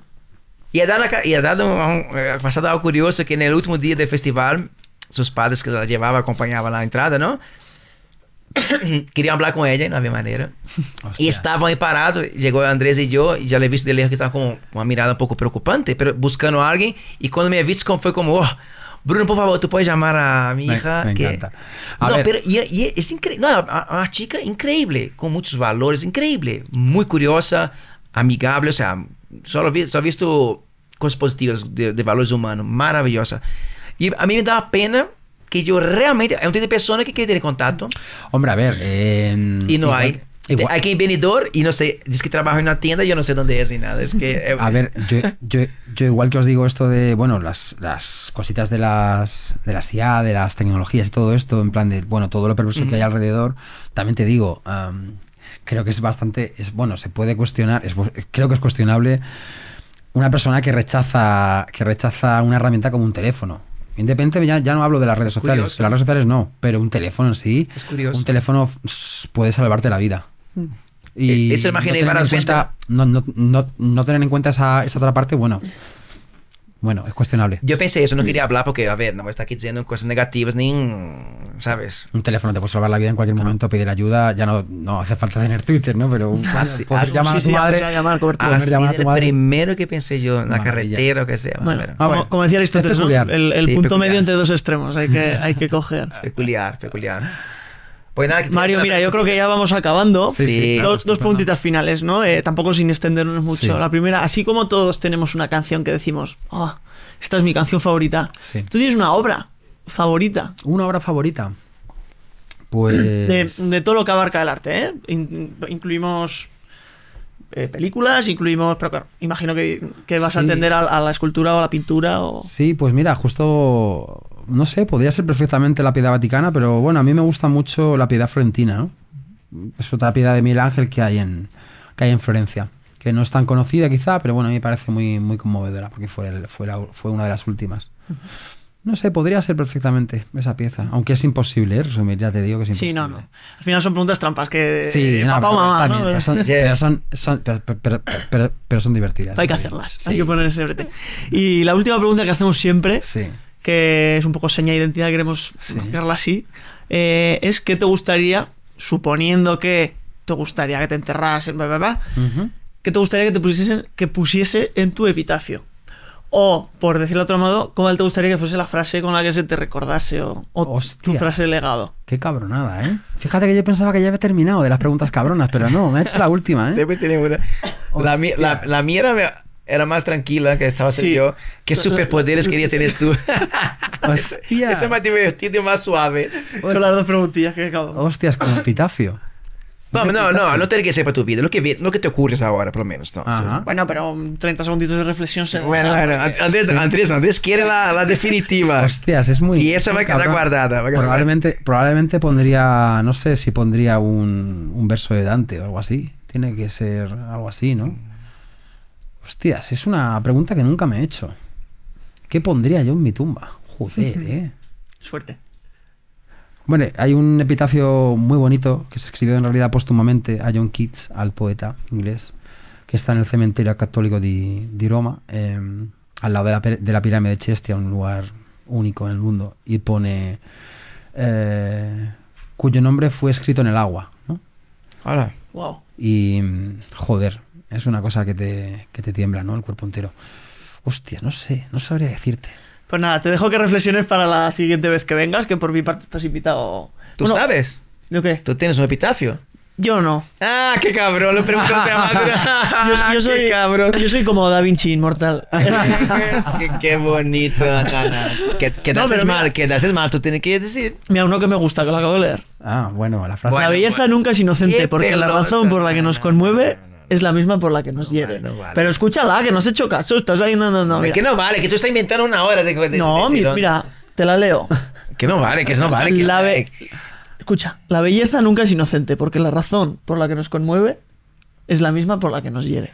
Qué diplomata, no sirve, no sirvió de nada. La epitafio es algo que viene de ti, de tu vida, que te acuerda a ti, no algo que acabas de leer ahora, cabrón. No me inventes, no me inventes mentiras que que es que... Es que... No, yo sí, yo pondría me lo he pasado bien. Ah, mira, eh, eso es, eh, algo así. es cojonudo. eh, eh, eso, eso ya va más de eso. O de ha eso. merecido la pena, o algo así pondría yo. Sí, yo, yo, yo ponía, no estoy aquí. No estoy- Sí, no estoy aquí. No molesten, quizá, a lo mejor. Tapa- tapa- Muy- un poco- apa- aparta que me tapas el sol, ¿no? No estoy aquí, no estoy aquí. Y por- si quieres responder a la de Bruno, ¿qué superpoder? No, a mí, a mí es- no, no. Bueno, ¿Qué pero- superpoder? Sí, si tú pudieras, eso ya, no iba a decir, pero vamos. ¿Cuál superpoder decidirías tú? Si fuera un superhéroe. Si ¿Cuál fuera un decidiría? superhéroe. Yo, por ejemplo, digo el mío, a veces te, son- te, te puede motivar. Invisibilidad. Joder, te iba a decir justo ese, yo O sea, creo. esa, es la mejor. Yo creo que sí, pero pasa que eso responde como a, un, Pues a tele- una pulsión un poco Teletransportar. perversa. Sí, Mira, teletransportar. Mutar en todas las cosas como transformar. Eso también me gusta mucho, es mutar. Me gustaría Imagínate- poder imagínate- desaparecer Ah, cuando yo quisiera. Pues puede teletransportar, entonces sería también una de ellas. Puede ¿no? ser, podría ser. ¿Y le tuyo? duda? Yo viajar en el tiempo. Ah, creo. bueno. Joder, Siempre- eso es un me- superpoder bastante guapo. Ya, pero luego tú te vuelves y si, si te encuentras. Ahí te puede liar el futuro muy. A ver, estamos, imagina- estamos imaginando cosas imposibles. No, ¿no? pero yo, puede- yo, dos- yo tengo dos: invisibilidad o transformar en cualquier cosa. Transformar en cualquier cosa, quizás. Esa es buenísima. Ostras, eso es como hora de aventuras, tío. Transformar en Me cualquier cosa. Transformar en cualquier cosa, tú ser invisible y voy a transformar en una piedra. ¿Conocéis Hora de Aventuras? No. Sí. En los dibujos No animados. he visto mucho, pero sí que. El personaje de Jake se puede transformar en cual, o sea, se puede mimetizar en cualquier forma que haya en Mira, la, en la realidad. esta es la buena. hostia, en un vaso, en un micrófono, en una mesa. Es increíble. Hombre, Mira, bueno. yo he visto, eh, son comentarios que hacen muy buenísimos. Yo he visto un tío que le gustaba escribir superpoderes, pero raros. Pero raros, como... como Raro, como que- comedia. Eh, Él había, había puesto, él escribía como personajes con, su- con poderes raros. Pues tenía uno que, que, que volaba, pero solo podía volar abajo. Por la carretera. No volaba alto, volaba abajo. había, había cosas así surreales, tío. Pero yo descojonaba, pero tenía cada una. Ahora no me acordar. Y bueno, yo me, me hago de risa, tío. Como superpoderes, pero poderes raros. Pero poder- Tú vuelas, pero no puedes volar alto. Hay que volar a medias, poder ser a medias. Qué bueno. Bueno, concluimos. de- pues nada, eh, despido la audiencia. Perdonad que nunca te- tenemos una linealidad en nuestras conversaciones. Al final siempre nos vamos a donde nos lleva, pero bueno, yo creo que es parte también del encanto que tratamos de, de ofrecer. Eh, agradecer a Mario Coleoni por hacer un hueco en su agenda, que ha sido complicado estas Sí. últimas semanas, pero bueno, es lógico también. Y nada, os vamos a dejar los links a sus redes y, y a sus enlaces para que, por supuesto, le sigáis. Y oye, pues si queréis haceros con alguno de, de los libros que, que nos trae y de su conocimiento, pues lo tengáis eh, ahí a mano. Y nada, agradecerte, Mario, eh, A una vosotros, vez más. chicos, Muchas gracias. placer. Me lo he pasado estupendamente aquí hablando además de lo humano y lo divino, nunca mejor dicho. Sí, sí, además sí. Y nada, que maravillosos vuestros, vuestras, vuestros, vuestro proyecto, vuestros, vuestro lugar en el que estáis grabando. Mm, Gracias. Me encanta, de verdad, que muchísimas gracias. Muchas gracias por el detalle del libro. Eso ha sido maravilloso A también. tu vosotros, parte, verdad vosotros, que... Y animar a la gente a suscribir nuestro canal, deja los Sí. mensajes. Ayúdanos, Importante. ayúdanos a seguir con ese proyecto. Nos estás costando muchísimo. Ayúdanos. Usted que está pasando ahí de paso, que ha pillado esa conversación al final, dale botoncito, dale, ayúdanos, que eso nos impulsiona al canal. al cielo. Exacto. Venga, Y nada, Mario, nos vemos la siguiente vez que. Cuando que queráis, quieras. chicos. Un placer. pues compren colonias. Venga.